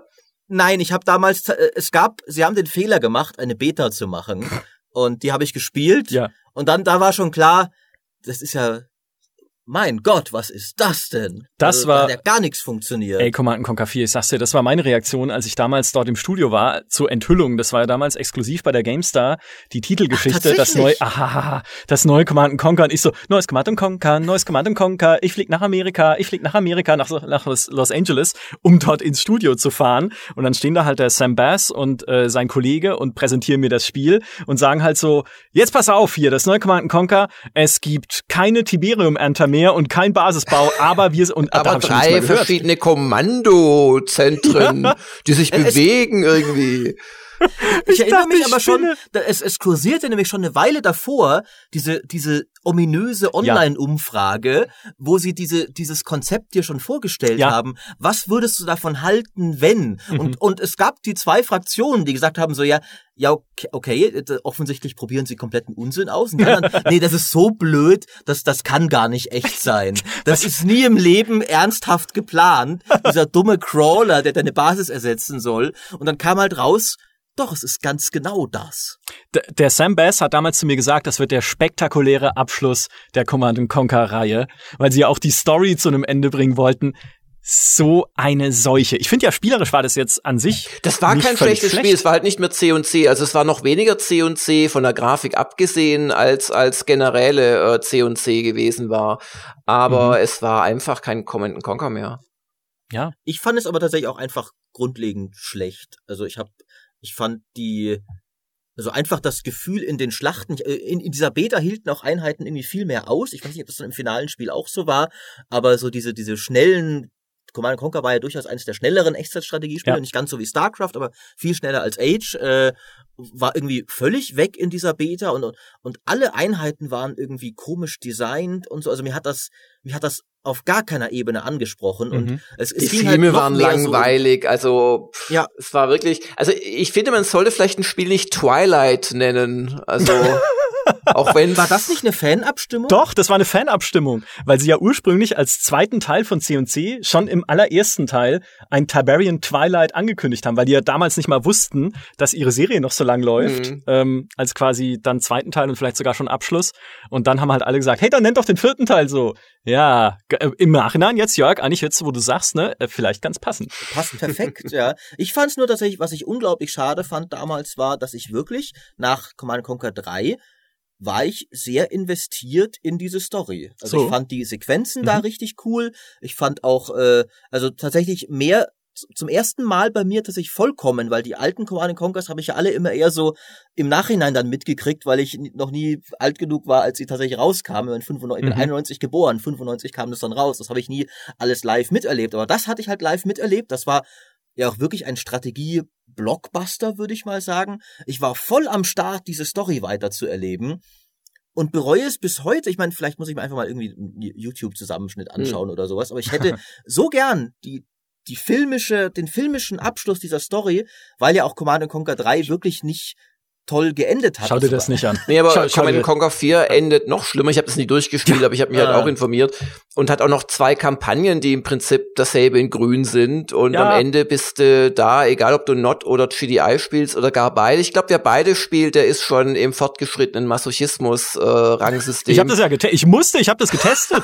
ja, ähm, und das Geile ist ja, ich glaube, als GDI Commander oder als Not Commander, ich weiß es nicht mehr, hast du irgendwie halt eine völlig unmotiviert eine Ehefrau, die im Krankenbett liegt und die ist dir halt völlig egal. Ja, also, also so, so dämliches und dann irgendwie, es ist halt ehrlich gesagt, was wie sich das für mich äh, angefühlt hat, ist eine Abwicklung. Mm. Ja, mhm. hey, wir haben da diese Serie noch, komm, lass sie uns abwickeln, äh, schmeißen wir den Leuten noch mal einmal Kane ins Gesicht und fertig. Und ehrlich gesagt, danach war ich auch so in dieser Stimmung, ja, jetzt kann das, lass, lass es, lass, äh, let it rest, ja, lass ja. es ruhen. Und dann fing ja diese emotionale Achterbahn an, auf die EA uns geschickt hat, mit, okay, Jahre später dann, wir kündigen Command Conquer Generäle 2 an. Yeah! Aber es wird ein Free-to-Play-Spiel mit Multiplayer-Fokus. Multiplayer no! Wir, wir, sollten vielleicht davor noch, wir haben eins nämlich ausgelassen. Es gab ja davor noch Alarmstufe Rot 3. Aber, aber ja ich weiß nicht, wie ihr gerade über diese Serie redet, Maurice und, und, und Michael. Es, es, es gibt doch das fantastische unerreichte, alle Rekorde brechende C&C Rival seit äh, Dezember. ja. Das ist doch so fantastisch. Ja. Ja, ja. Das ist doch die Essenz Mensch, der Serie auf einen kleinen Smartphone-Screen gebracht. Da ist alles also, drin. Fast. Besser kannst ja, du, ja, Micha, erzähl stimmt. doch nochmal deine Meinung zu Rivals, dass du es ganz toll findest. Ich find's ja gar nicht so schlecht. Das ist halt auch kein C&C. Ja, ich freue mich ja. Ich, ey, also ich meine, man nimmt ja heute jeden Fix, den man kriegen kann als Command Conquer Fan und ich war, es war immerhin schön, die Sounds wieder zu hören und die Eva, also dieser Electronic ja, ja. Video Assistant, ne, und die, die Sprüche zu hören und sowas, ja. Sie hätten, ehrlich gesagt, die, die können mit meinen Gefühlen spielen, wenn sie nur einen Willkommen zurück Commander ganz am Anfang einblenden. Wie wir ja heute auch oh. am Anfang des Podcasts festgestellt haben. Ja, ist Aber wir müssen, denke ich, davor würde ich schon noch mal kurz zu äh, ja. Alarmstufe Rot 3 kommen. Das haben wir jetzt ein bisschen übersprungen äh, nach Stimmt. dem Ab Abgang der Tiberium-Saga. Das kam ja noch davor. Und das fand ich auch ziemlich cool damals. Das mochtest du ja, ja nicht so, Micha. Ich fand aber, äh, das hatte halt, ich fand, dass auch das wieder hatte richtig coole Schauspieler. Also J.K. Simmons als Proto-Trump ist ja, gut, bis heute ja, ja. eine wunderbare Figur. ähm, ich fand, das hatte auch richtig cooles Einheitendesign. Also ich fand, sehr viele Einheiten hatten sehr coole Fähigkeiten. Und was ich bei dem Spiel bis heute sehr gerne mag, ist es eines der wenigen Echtzeitstrategiespiele, dieser klassischen Echtzeitstrategiespiele, die es für mich hingekriegt haben, die Seeschlachten genauso cool, wichtig und interessant zu machen wie die Landschlachten, weil es Ressourcen auf dem Meer gab, weil es haufenweise amphibische ja, Einheiten nee, gab. Ja. Also ich mochte das echt gerne tatsächlich damals. Ah, ich, also ich nicht. Ähm, also objektiv ja, war ein super Spiel, aber ich mag keine Seeschlachten in Echtzeitstrategiespielen, mochte ich noch auch nie. nicht, aber da schon. Nee, da auch nicht. Es, ich mag diesen Koop-Ansatz nicht, den sie ja hatten in der Kampagne, dass man irgendwie zu zweit spielt und sich das aufteilt. Ja, konnte die KI, aber ich, ich bin hier der Chef, ja. Ich will entscheiden, was hier passiert. Auch das fand ich gerade cool. Nee. Und äh, die Story ja cool, aber mir ist dieses Alarmstufe Rot-Universum zu abgedreht geworden. Ich habe auch mhm. Alarmstufe Rot zwei echt viel gespielt im Multiplayer Kleiner Tipp, Prisma-Panzer bauen, hast du automatisch gewonnen, wenn die hochgelevelt sind und Erfahrung gesammelt haben. Aber ich, irgendwie Alarmstufe 3 war mir, Alarmstufe Rot 3 war mir, das war mir zu viel. Also da, da wurde es mir zu bunt. Jörg, wie ging dir das dann eigentlich mit dem Alarmstufe Rot, mit, da, mit der Entwicklung? Ich war damals äh, mit der Entwicklung von äh, Gamers Global beschäftigt und äh, ich habe das ehrlich gesagt nicht groß gespielt, aber ich glaube, wir fanden es mhm. gut. Also da lief schon eine Beta von Gamers Global, wir haben das glaube ich sogar getestet. Äh, ich glaube, uns hat das gut gefallen. Aber ich habe selbst äh, nie groß gespielt, das, das muss ich dazu sagen. Also die beste Erinnerung, die ich habe an Alarmstufe Rot 3, war eine Pressetour tatsächlich nach Moskau in so einen sowjetischen Atombunker, wo sie uns das Spiel gezeigt haben. Ähm, und danach irgendwie sind wir in eine Bar gefahren, die die Wodka-Bar hieß. Ich, ich überlasse jedem den Gedanken, was man da vielleicht getrunken hat oder was es da so gab oder was da passiert ist. Nur danach sind wir halt leicht, sag ich mal, angeheitert zum Hotel zurückgekommen, wo gerade die Straßen gesperrt waren. Das Hotel war sehr im Zentrum, nahe des Roten Platzes in Moskau. Die Straßen waren abgesperrt und es fuhren Panzer und Raketenwerfer durch die Straßen. und wir so, okay, das war's, Dritter Weltkrieg, wir sitzen in Russland, also gut, was willst du machen? Gut, ist halt vorbei. Nein, aber was da tatsächlich passiert ist nachts, waren die Proben zur Siegesparade ah. zum Zweiten Weltkrieg, die jedes Jahr in Moskau stattfinden. Und das haben die nachts geprobt. Und wir auch so zu EA, zu den EA-Mitarbeitern, die dabei waren, ist ja geil, dass ihr das für uns organisiert habt. Hier nachts hier Panzer in den Straßen Ein rumfahren. PR-Sprecher hat gesagt, ja, nicht schlecht, gell? Und jetzt kommen ja. gleich noch so Lenkwaffensysteme. und was wir dann auch lustig gemacht haben, so als als äh, äh, munterer Touristentrupp, der wir ja dann in dem Moment waren, war halt lustig darauf losfotografiert, auch Soldaten, die da standen und Wache gestanden haben, bis wir dann erfahren haben, dass man in Russland keine Soldaten fotografieren darf, sonst kannst du halt in den Knast kommen. Oh und wir dann so, upsi, ja, vielleicht keine gute, aber das ist äh, die die äh, krasseste Erinnerung, die ich habe an Alarmstufe. Wobei ich ich muss es schon äh, Multiplayer gespielt haben, weil das hatte doch die Japaner als dritte Fraktion. Ja, ja, genau. Ja, ja und die waren, glaube ich, sogar gerade bei den Seekämpfen oder hatten die starke Flugzeuge, irgendwas hatten die. Die waren die Seekampffraktion. Ja, ja, genau. Ja. genau. Ähm, das Interessante an dem Spiel fand ich, weil ich kam jetzt auch drauf, weil du vorher, Micha, das Wort Abwicklung erwähntest.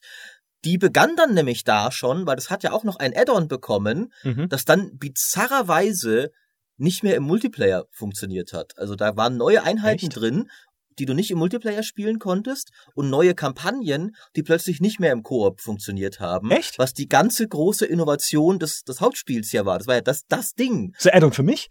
Ja, genau. cool. Äh, und, und, und da habe ich schon gedacht, was, was machen die denn da jetzt? Also von wegen haben sie jetzt überhaupt keinen Bock mehr drauf. Äh, und Schlacht um Mittelerde 2 hatte damals auch schon, ich weiß nicht, ob das davor oder danach war, hatte auch so ein Addon bekommen, wo du irgendwie das Gefühl hast, da haben sie jetzt fünf Praktikanten dran gesetzt, hm. um eine Fraktion zu machen, deren auch, da war eine neue Fraktion drin, deren Einheitenmodell Modelle wirklich spürbar ein Drittel so gut aussahen wie die im Originalspiel und so hakelige Animationen hatten und sowas. Und irgendwie ist das da, ich, ich kann mir halt bis heute nicht ganz, also ich kann den, den Prozess da nicht ganz nachvollziehen, weil das alles ja die Hauptspiele, Strategiespiele waren, die sehr gute Rezensionen bekommen haben, oder zumindest gute, alle mittlere 80er bis hohe 80er so. Ja. Und doch auch nicht komplett erfolglos waren. Ja, also das, das weiß ich eben nicht, aber wie, wie dann halt irgendwann war dann anscheinend dieses Umdenken stattgefunden, okay, jetzt müssen wir es gegen die Wand fahren, da wird eh nichts mehr draus. Ja, so mega erfolgreich war es halt einfach nicht. Ja? Also mhm. die Verkaufszahlen waren schon für die Zeit, in der diese Spiele entstanden sind, nicht sonderlich hoch. Ja, also was halt, wenn du froh warst, dass ein Command Conquer 1 irgendwie 100.000 verkauft hat, war irgendwie für ein Command Conquer 3 halt äh, Jahrzehnte später eine Million schon wenig. Oder zumindest für die Ansprüche von einem Electronic Arts vielleicht. Und dann haben sie ja versucht, das Genre irgendwie auf Konsolen zu verbreitern, mit irgendwie solchen Experimenten wie Schlacht um Mittelerde, das du irgendwie gut findest. Ähm, und halt dann auch mit Alarmstufe ja, 3 wieder Schlacht um Mittelerde finde ich gut, aber nicht auf Konsolen. Ja, genau, das war ja da der Ansatz. Deswegen war ja auch der Basisbau kompakter und sowas. Na, das war erst der Zweier, der überhaupt auf Echt? Konsolen ging. Das ah, ja, war dann das, nichts ja. damit. Äh, aber ich glaube, auch Alarmstufe Rot 3 erschien sogar auf Konsolen. Ja, äh, ja klar. Also ganz, ganz, ja, ganz ja. komisch. Und sie hatten ja sogar eine gute Bedienung dafür hingekriegt mit so einem komischen Kreismenü, was du öffnen konntest und so. Also war ja jetzt gar nicht schlimm, aber es gehört halt nicht auf Konsole, das Genre. Also das hat halt einfach nicht funktioniert. Und dann, wie gesagt, dann kam der Rollercoaster, ja. Dann kam halt irgendwann die Ankündigung C&C Generals 2, es geht hoch. Und dann geht's wieder runter als Free-to-Play-Spiel. Aber mit Kampagnen, es geht wieder hoch und dann wird's eingestellt. und irgendwie total umgemodelt irgendwie nochmal. Und die Beta war auch schrecklich. Oder diese Alpha, die es dann gab. Ähm, und dann äh, viele Jahre später laufe ich über die E3 und äh, sehe bei der Electronic Arts Pressekonferenz einen kleinen Pavillon mit einem GDI und einem Not-Logo, aber noch nicht mit mehr. Und ich so, oh mein Gott, fotografiere das, äh, tw twittere, tweet, tweete es, tweet, mm. äh, stell's ins Internet und äh, sage halt, oh mein Gott, es kommt ein neues Command Conquer, ja, und dann kündigen sie halt dann das bereits angesprochene C&C Rivals an. Mm. Ja, da gab's dann auch, also nicht nur Freude, sage ich mal, auf Seiten der Fan-Community. Und jetzt, und das ist vielleicht der letzte Punkt, über den wir sprechen müssen, weil er wichtig ist und am alleraktuellsten von all dem, jetzt haben sie ja nach diesem, sag ich mal, Fanaufschrei nach CNC Rivals gemerkt, Mensch, es gibt ja Leute, die mit Command Conquer groß geworden sind, so wie wir, ja, oder wie ich jetzt vielleicht als im, im Wesentlichsten. Und vielleicht sollten wir ja mal für die wieder was tun, damit uns die Leute nicht permanent aufs Dach steigen und haben Remaster angekündigt von dem Command Conquer. Und da würde mich jetzt interessieren, Jörg, freust du dich da drauf oder bist du einer von denen, die sagen, komm, lass es ruhen? Ähm, weder noch. Also ich, ich, ich, ich äh, halt viel von Petroglyph. Mhm. Ähm, die ja schon jetzt nicht wegen Command Conquer äh, Remastered, sondern schon immer aus ehemaligen äh, Westwoodlern bestehen und denen man auch mal wieder einen großen Erfolg wünschen könnte, nachdem sie echt schöne Sachen wie Grey Goo gemacht haben in den letzten ja. Jahren und eigentlich immer auf die Schnauze bekommen haben in Sachen Verkaufszahlen. Oder Star Wars Empire at War ist, ist richtig schön. Es ist nicht perfekt, aber macht richtig Spaß und, und funktioniert. Oder 8-Bit Armies, auch wenn ich es persönlich nicht so mag. Anyway, oder Forge Battalion, was, was, was ja im Prinzip immer noch Command Conquer ist, auf, auf, auf, ähm, ja, Super Speed quasi. Und ähm, Insoweit, also ich traue denen was zu, ich, ich äh, weiß auch, dass die was können, aber ähm, diese ganzen Spiele, die ich aufgezählt habe, sind ja was letzten Endes viel komplizierteres, komplexeres äh, herausfordernderes als die alten C&Cs gewesen sind, weil bei aller Liebe mhm. darf man nicht vergessen, dass Command Conquer 1 ein relativ simples Spiel war. Äh, die KI war sehr beschränkt, also der der der Rechner hat ja nichts anderes gemacht, als immer wieder Skripts zu befüllen, sammle hier fünf Einheiten, schipper sie darüber, lass sie angreifen und wenn da gar nichts mehr war, haben sie trotzdem noch angegriffen. Und es war auch vom Papiersteinschwere her nicht so wahnsinnig äh, komplex. Es war auch nicht so gut austariert. Also ich glaube kein Command Conquer, wie es die äh, Starcrafts und wie es Warcraft 3 nach dem hundertsten Patch dann jeweils waren. Und mhm. ich habe bei Petroglyph und wenn ich mir die Spiele, also gerade die letzten zwei, drei, die sie gemacht haben, so anschaue, eher die Befürchtung, dass sie es vielleicht überkomplex machen. Was ich ja auch verstehen kann, weil das in die Entwicklung der der Echtzeitstrategie war ja am Anfang eine wahnsinnig äh, boomende. Es gab eins zwei Jahre, da kam pro Monat zwei neue Echtzeitstrategiespiele raus und angeblich sogar über 100 im Jahr und was weiß ich was man reinzählt halt. Und damals war halt Neuland und oh, lass uns das probieren, lass uns Fantasy probieren, lass uns dies, lass uns das. Aber irgendwann ist das Ganze ja dann auch runtergegangen und es gab eigentlich mit Ausnahme der Blizzard-Spiele und vielleicht noch Age of Empires 3, gab es lange Zeit nichts Gescheites mehr und auch nichts Erfolgreiches mehr. Und ich glaube, dass da die Echtzeitstrategie ein bisschen, also bei den Entwicklern, die sie überhaupt noch bedienen, ein bisschen den Weg gegangen ist, wo der Mick Schnelle seit Jahr und Tag drüber schimpft, denen die äh, Simulationsspiele gegangen sind. Weil Simulationen, das darf man nicht vergessen, die waren zu einer Zeit, als Microprose und ein Sid Meier und solche Leute das gemacht haben, waren eben keine beinharten Simulationen, wo du jede Schraube äh, selbst anziehen musstest, sondern es waren wirklich mehr oder weniger geschickte Mischungen aus äh, dem Gefühl, einen echten Flieger zu fliegen und im Spiel, das Spaß gemacht hat. Und ähnlich sehe ich das bei der Echtzeitstrategie. Das waren keine super komplexen Spiele, aber die haben wahnsinnig viel Spaß gemacht. Und wenn du dir jetzt einen Grey Goo dagegen anguckst oder einen Forge Battalion, da musst du ja echt schon, also zu den Top 10 Prozent der Intelligenzia äh, eines eines eines Bevölkerungsquerschnitts äh, gehören, um die überhaupt zu kapieren. Was machst du da jetzt, wenn der mit dem ankommt? Und ich habe aber, das ist alles so komplex geworden. Wisst ihr, was ich meine? Ja, absolut. Und darauf habe ich überhaupt äh, keinen Bock bei einem Command Conquer Remastered. Das ist aber, finde ich, ist insofern interessant, dass äh, ich habe mal ein, ein Entwicklertagebuch zu Grey Goo gesehen, wo sie eigentlich beschreiben, dass sie genau das damit nicht wollten. Hm. Also da, da beschreiben sie genau, dass sie so ein, so ein Spiel machen wollten, irgendwie ein, ein Bier- und Brezelspiel, haben sie aus irgendeinem Grund du, genannt. Vielleicht ich bin nicht. ich auch einfach doofer geworden, das möchte ich nicht ausschließen. Ja, aber ich meine, vielleicht, vielleicht haben sie auch äh, daneben gelangt, einfach in dieser Absicht, aber sie haben anscheinend genau das naja. erkannt, was du auch gerade ausgeführt hast. Und aber ich meine, ich muss dazu sagen, ich, ich fand Grey Goo nur mittelmäßig. Ich mochte das nicht und ich bin allgemein der Meinung, Petroglyph hat schon seit einer ganzen Weile nichts mehr wirklich Gutes gemacht. Äh, Empire at War war richtig cool, mhm. äh, allein schon auch was weil es halt äh, super besonders war. Ich, Landschlachten können mir gestohlen bleiben, aber Raumschlachten gibt's einfach sehr selten in diesem Genre so cool. Ja, gemacht. und auch die Verquickung, auch dass es ja im Prinzip ein kleines Globalstrategiespiel war. Genau. Also. Und, ja. und dann eben Star Wars, äh, bis heute auch noch gern gemoddet übrigens. Auf jeden Fall. Also fantastisch. Thrones Revenge. Ähm, aber ich fand seitdem, ich finde diese ganzen komischen Strategiespiele, die sie jetzt machen, dieses 8-Bit Armies und Forge Battalion, die, die übersehen für mich alle einen der ganz wichtigsten Punkte von diesen alten ATS-Spielen, nämlich so ein bisschen Seele und Flair reinzubringen, mhm. dass du halt sowas wie GDI und Not hast. Mhm. Das ist eine generische Panzerfraktion nach der anderen. das, das, das ist für mich tatsächlich was, was moderne Echtzeitstrategiespiele sehr verlernt haben. Mhm. Auch wenn du so ein Act of Aggression und sowas anschaust,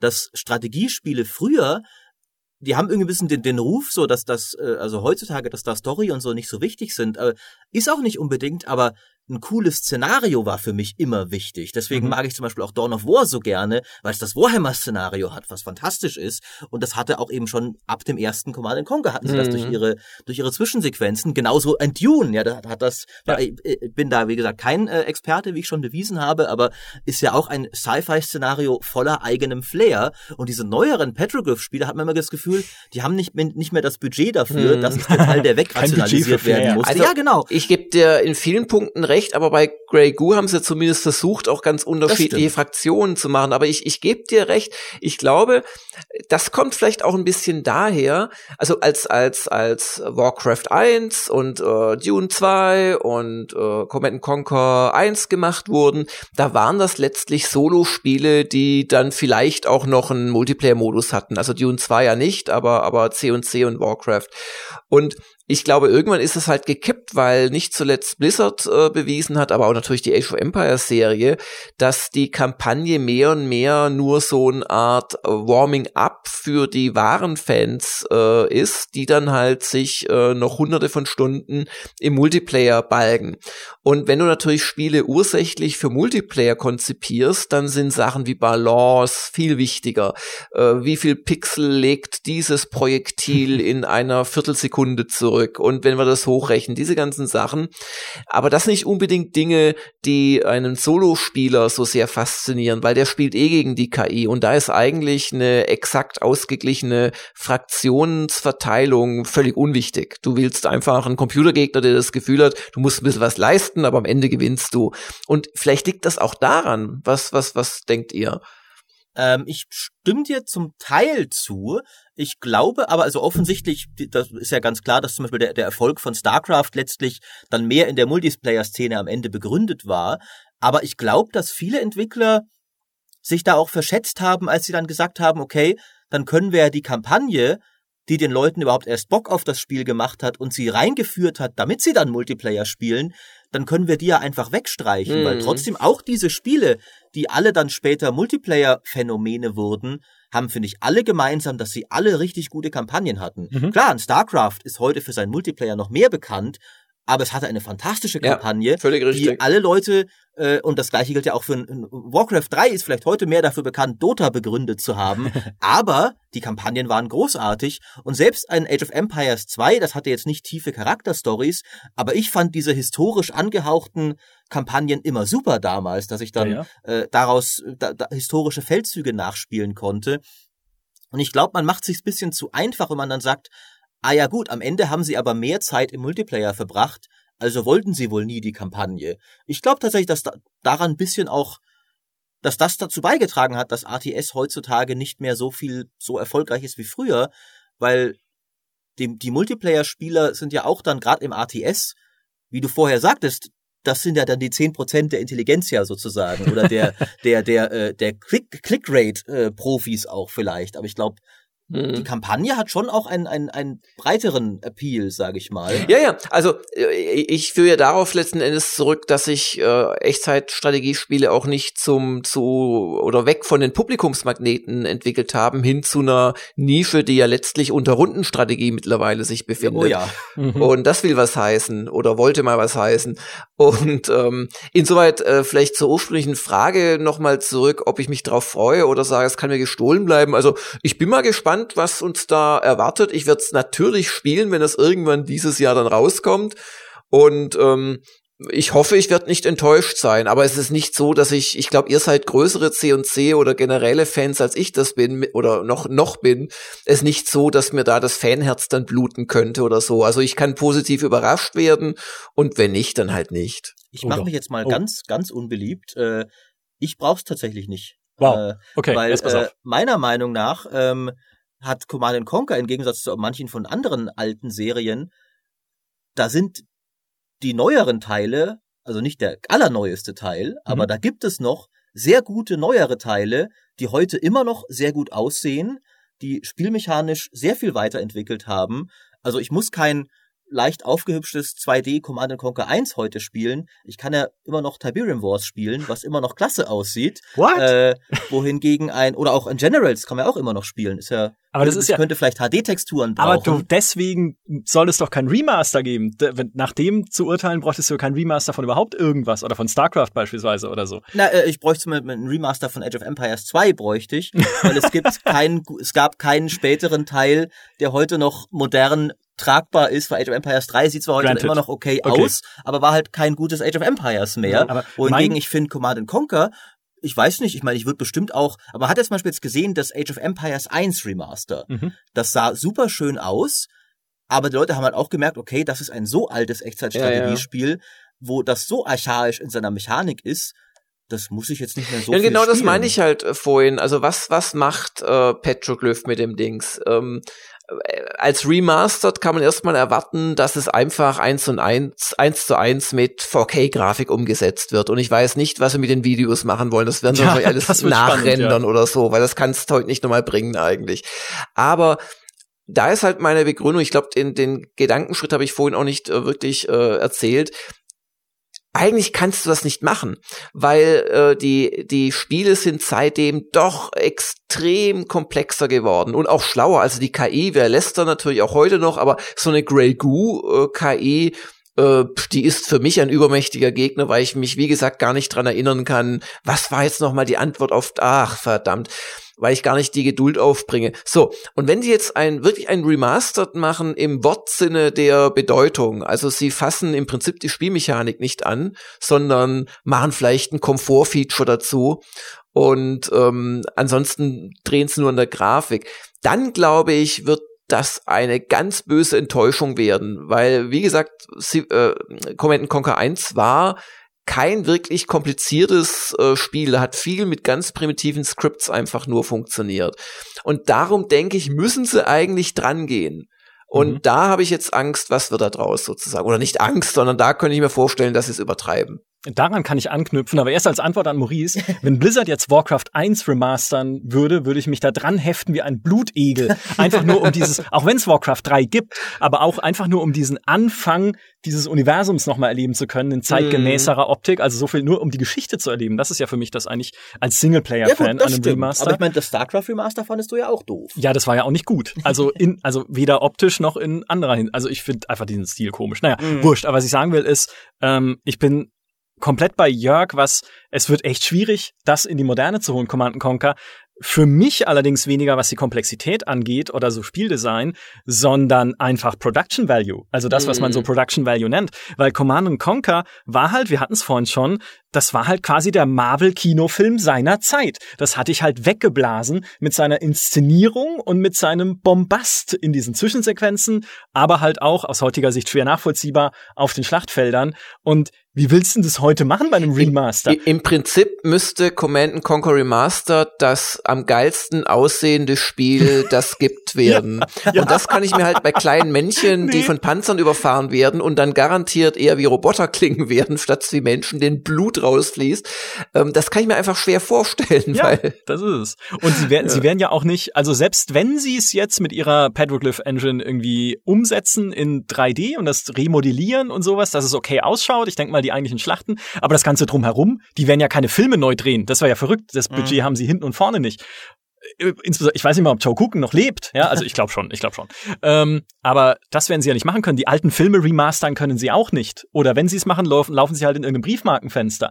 Also was, was machen sie denn mit dem ganzen Storytelling und mit dieser ganzen, diesem ganzen Vermitteln des Universums, was da eigentlich drin stecken müsste. Das finde ich ist die große Herausforderung. Mhm. Wenn sie einfach die alten Filme nehmen und irgendwie hochpixeln, kann man machen, aber das greift halt zu kurz, finde ich. Aber und das ist ja aber eben, wie du sagst, wäre der Hauptgrund, so ein Remaster zu spielen. An sich die, ja. Die alte Command Conquer. Das, das ist ja was, worauf ich auch Lust hätte, gerade als jemand, der es damals eben äh, aufgrund von Altersgründen nicht so live miterlebt hat, wie er es gerne hätte. Ja. So, das würde ich schon auch gerne erleben. Aber das ist ja gerade das, was am aufwendigsten wäre und was sie wahrscheinlich, ich meine, auch, auch das StarCraft Remaster hat da jetzt nicht so viel mhm. toll besser gemacht, dass du da jetzt, oh, jetzt kann ich diese Story voll zeitgemäß erleben. Mhm. Ähm, und bei, bei StarCraft wiederum hätte man ja auch wirklich tatsächlich das Ding in die Engine vom Zweier portieren können, weil die, die, sind sich eigentlich nah genug gut, sage ich jetzt als jemand, der kein koreanischer Profispieler ist, bestimmt äh, schreit schon jemand in den Kommentaren beim Zuhören, dass es tausend Detailunterschiede gibt. Naja, das ähm, gibt's ja sogar als Mod. Es gibt ja, ja, eine Mod, die StarCraft 1 in der StarCraft 2 Engine Und die finde ich besser als das offizielle Remaster. Ja, weil es halt gut ja, ausschaut. Genau. Ja? Äh, und nur da, ich klar, als E-Sportler und Profi willst du halt StarCraft so original wie möglich. Okay, also, deswegen haben sie es Also der Fairness so halber muss ich sagen, als jemand, der ja selbst die Sage Engine moddet, es Ach ist ja. eine der modbarsten Strategiespiel-Engines aller Zeiten. Tja, dann. Äh, äh, Petroglyph könnte gewiss sehr leicht äh, also nicht leicht, ist immer noch, muss man halt modellieren und sowas, aber es wäre möglich, das alte Command Conquer in die Engine von Tiberium Wars zu portieren. Naja, dann, und wenn sie es nicht machen, machen wir es hier, weil wir haben ja hier den Experten sitzen. Ja, ne? genau. das wird sehr, also wie gesagt, das ist, ich, ich freue mich da trotzdem drauf, einfach als Lebenszeichen des alten Command Conquer und man, ja. wie gesagt, man nimmt jeden Fix, den man kriegt inzwischen, ja. Das, das ähm, man nimmt echt, was man kriegen kann, das ist leider wahr. Ja, ähm, aber aus den genannten Gründen hoffe ich und bete ich einfach, dass sie es nicht in den Sand setzen. Bin sehr gespannt drauf, äh, mehr davon zu sehen und mehr zu erleben, was die da tatsächlich planen. Jetzt habe ich noch eine Frage an euch. Wir haben nämlich noch ein Command Conquer Spiel ausgelassen, das aber nie erschienen ist. Habt ihr jemals was von diesem Tiberium gesehen? Ach diesem, nee, gesehen nicht. Shooter? Eine Anzeige. Eine Anzeige nur, ja, ja. Genau. Den, den, ich habe mich nämlich, ich habe mich tatsächlich total auf den gefreut, weil ich fand nach, also ke keine Ahnung, ich bin weder Shooter-Experte oder sowas, mhm. aber nach Command Conquer 3 Tiberium Wars fand ich halt, wie, wie vorher schon gesagt, ich war voll investiert in die Story und dieses neue rebootete Tiberium-Universum, mhm. das sie da hatten, dachte mir so, oh, dieser Shooter, das sieht ja auch echt ganz cool aus irgendwie. Mhm. Und war dann voll überrascht, als sie einfach gesagt haben, nee, oh, der, der war eigentlich ziemlich doof, wir haben ihn eingestampft. Ja. Habt ihr da nee. je irgendwas hinter den Kulissen mitbekommen? Ähm, oder? Auch das, äh, der Louis Castle hatte mir, also ich habe das Spiel nicht gesehen, also nie live in Aktion gesehen, aber Louis Castle hatte mir erzählt, es war halt genau die Zeit, in der diese Wirtschaftskrise losging. Also oh. wo man dann wirklich halt als Publisher oder EA im Wesentlichen genau geguckt hat, was rechnet sich hier eigentlich noch und was eventuell nicht. Und dann war tatsächlich Tiberium ein Opfer dieses Nachrechnens. Aber es gibt ja noch so, es gibt ja noch mehr C&C-Spiele, die nie erschienen sind. Es war ja unter anderem Renegade 2 geplant Stimmt. im Alarmstufe Rot-Universum, ja, mit irgendwie dieser Parallelgeschichte, dass Russland irgendwie im Atomkrieg untergegangen ist und man dann da äh, rumscavenged, wie ein, wie ein Stalker so ein bisschen. Also vielleicht nicht mit Rollenspielzeug, aber hätte ganz spannend sein können. Und es gab ein MMO, was aber nur als Konzept existierte, dieses Continuum, Command Conquer Continuum. Ähm, aber da bin ich jetzt auch nicht äh, böse drum, dass das nie. Ja. Wer weiß, vielleicht hätte das das World of Warcraft werden können, äh, nur in einem anderen Setting. Aber äh, das hätte ich jetzt auch nicht das gebraucht. hätte sich dann duelliert mit äh, äh, Ensembles Halo MMO. Ja, ein Age of Empires MMO, das wäre cool, wo man dann so durch, durch die Epochen reist und sowas. Wer weiß, was Microsoft irgendwann mal zu Age of Empires noch an oh anzukündigen hat. Ähm, ich würde sagen, wir haben Command Conquer erschöpfend besprochen. Vielen Dank, Jörg, für deine Einblicke und äh, deine historische Expertise. War super ja, spannend. Nicht zu danken. Schön, dass du mal wieder bei uns zu Gast warst. Wie gesagt, äh, wir laden dich jederzeit wieder gerne ein garantiert spätestens, wenn es um Dune geht, weil das niemand kennt es so gut wie du. Ähm, äh, Dimi hat es gerade gelesen übrigens. Ach, guck, dann, also just, dann äh, das sich ins Buch eingearbeitet. Ich werde dann raus sein bei diesem Podcast, damit Jörg nicht in Raserei verfällt, während ich da. Äh, ja, wie hieß das nochmal? Atreides. Ich glaube, es hackt. Ja. Nee, also nochmal, nochmal vielen, vielen Dank an unseren Gast. Ähm, Wenn ihr mehr von Jörg sehen und hören wollt, schaut auf Gamers Global vorbei, hört in den Spieleveteranen-Podcast rein oder schaut euch mal die Retro-Gamer an am Kiosk. All das äh, ist äh, das, da findet man Jörg häufiger als bei uns. Ja, momentan. ja oder, oder noch, noch besser macht beim aktuellen Crowdfunding für meine große GDC-Doku mit, falls ihr so etwas gerne hättet. Da taucht dann vielleicht auch Louis Castle auf, weil der hängt da ja da auch um sogar Jahr. mit einer gewissen Wahrscheinlichkeit Louis Castle auf. Siehst du? Sehr schön. Dann nochmals vielen Dank an dich. Äh, vielen Dank, Maurice. Äh, Immer eine Freude. Auch von mir danke an dich, Jörg, fürs Vorbeischauen. Und wir, Mir hat äh, Spaß gemacht. Vielen Dank. Super. Und wir spielen jetzt äh, weiter Command Conquer 1 Nee, erzählen Sie Rivals natürlich. Tiberium Wars. Tiberium Wars, genau. Ich wollte schon sagen, auf unseren Smartphones. Währenddessen haben wir die ganze Zeit Command Conquer Rivals gespielt. Und dabei äh, würde ich es auch belassen. Vielen Dank für alle, die zugehört haben. Ich hoffe, ihr hattet Spaß bei dieser Folge. Und bis zum nächsten Mal. Macht's gut. Tschüss. Tschüss. Tschüss.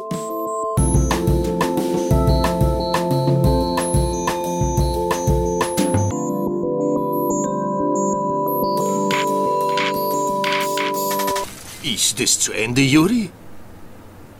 Nein, Genosse Premier. Es hat gerade erst begonnen.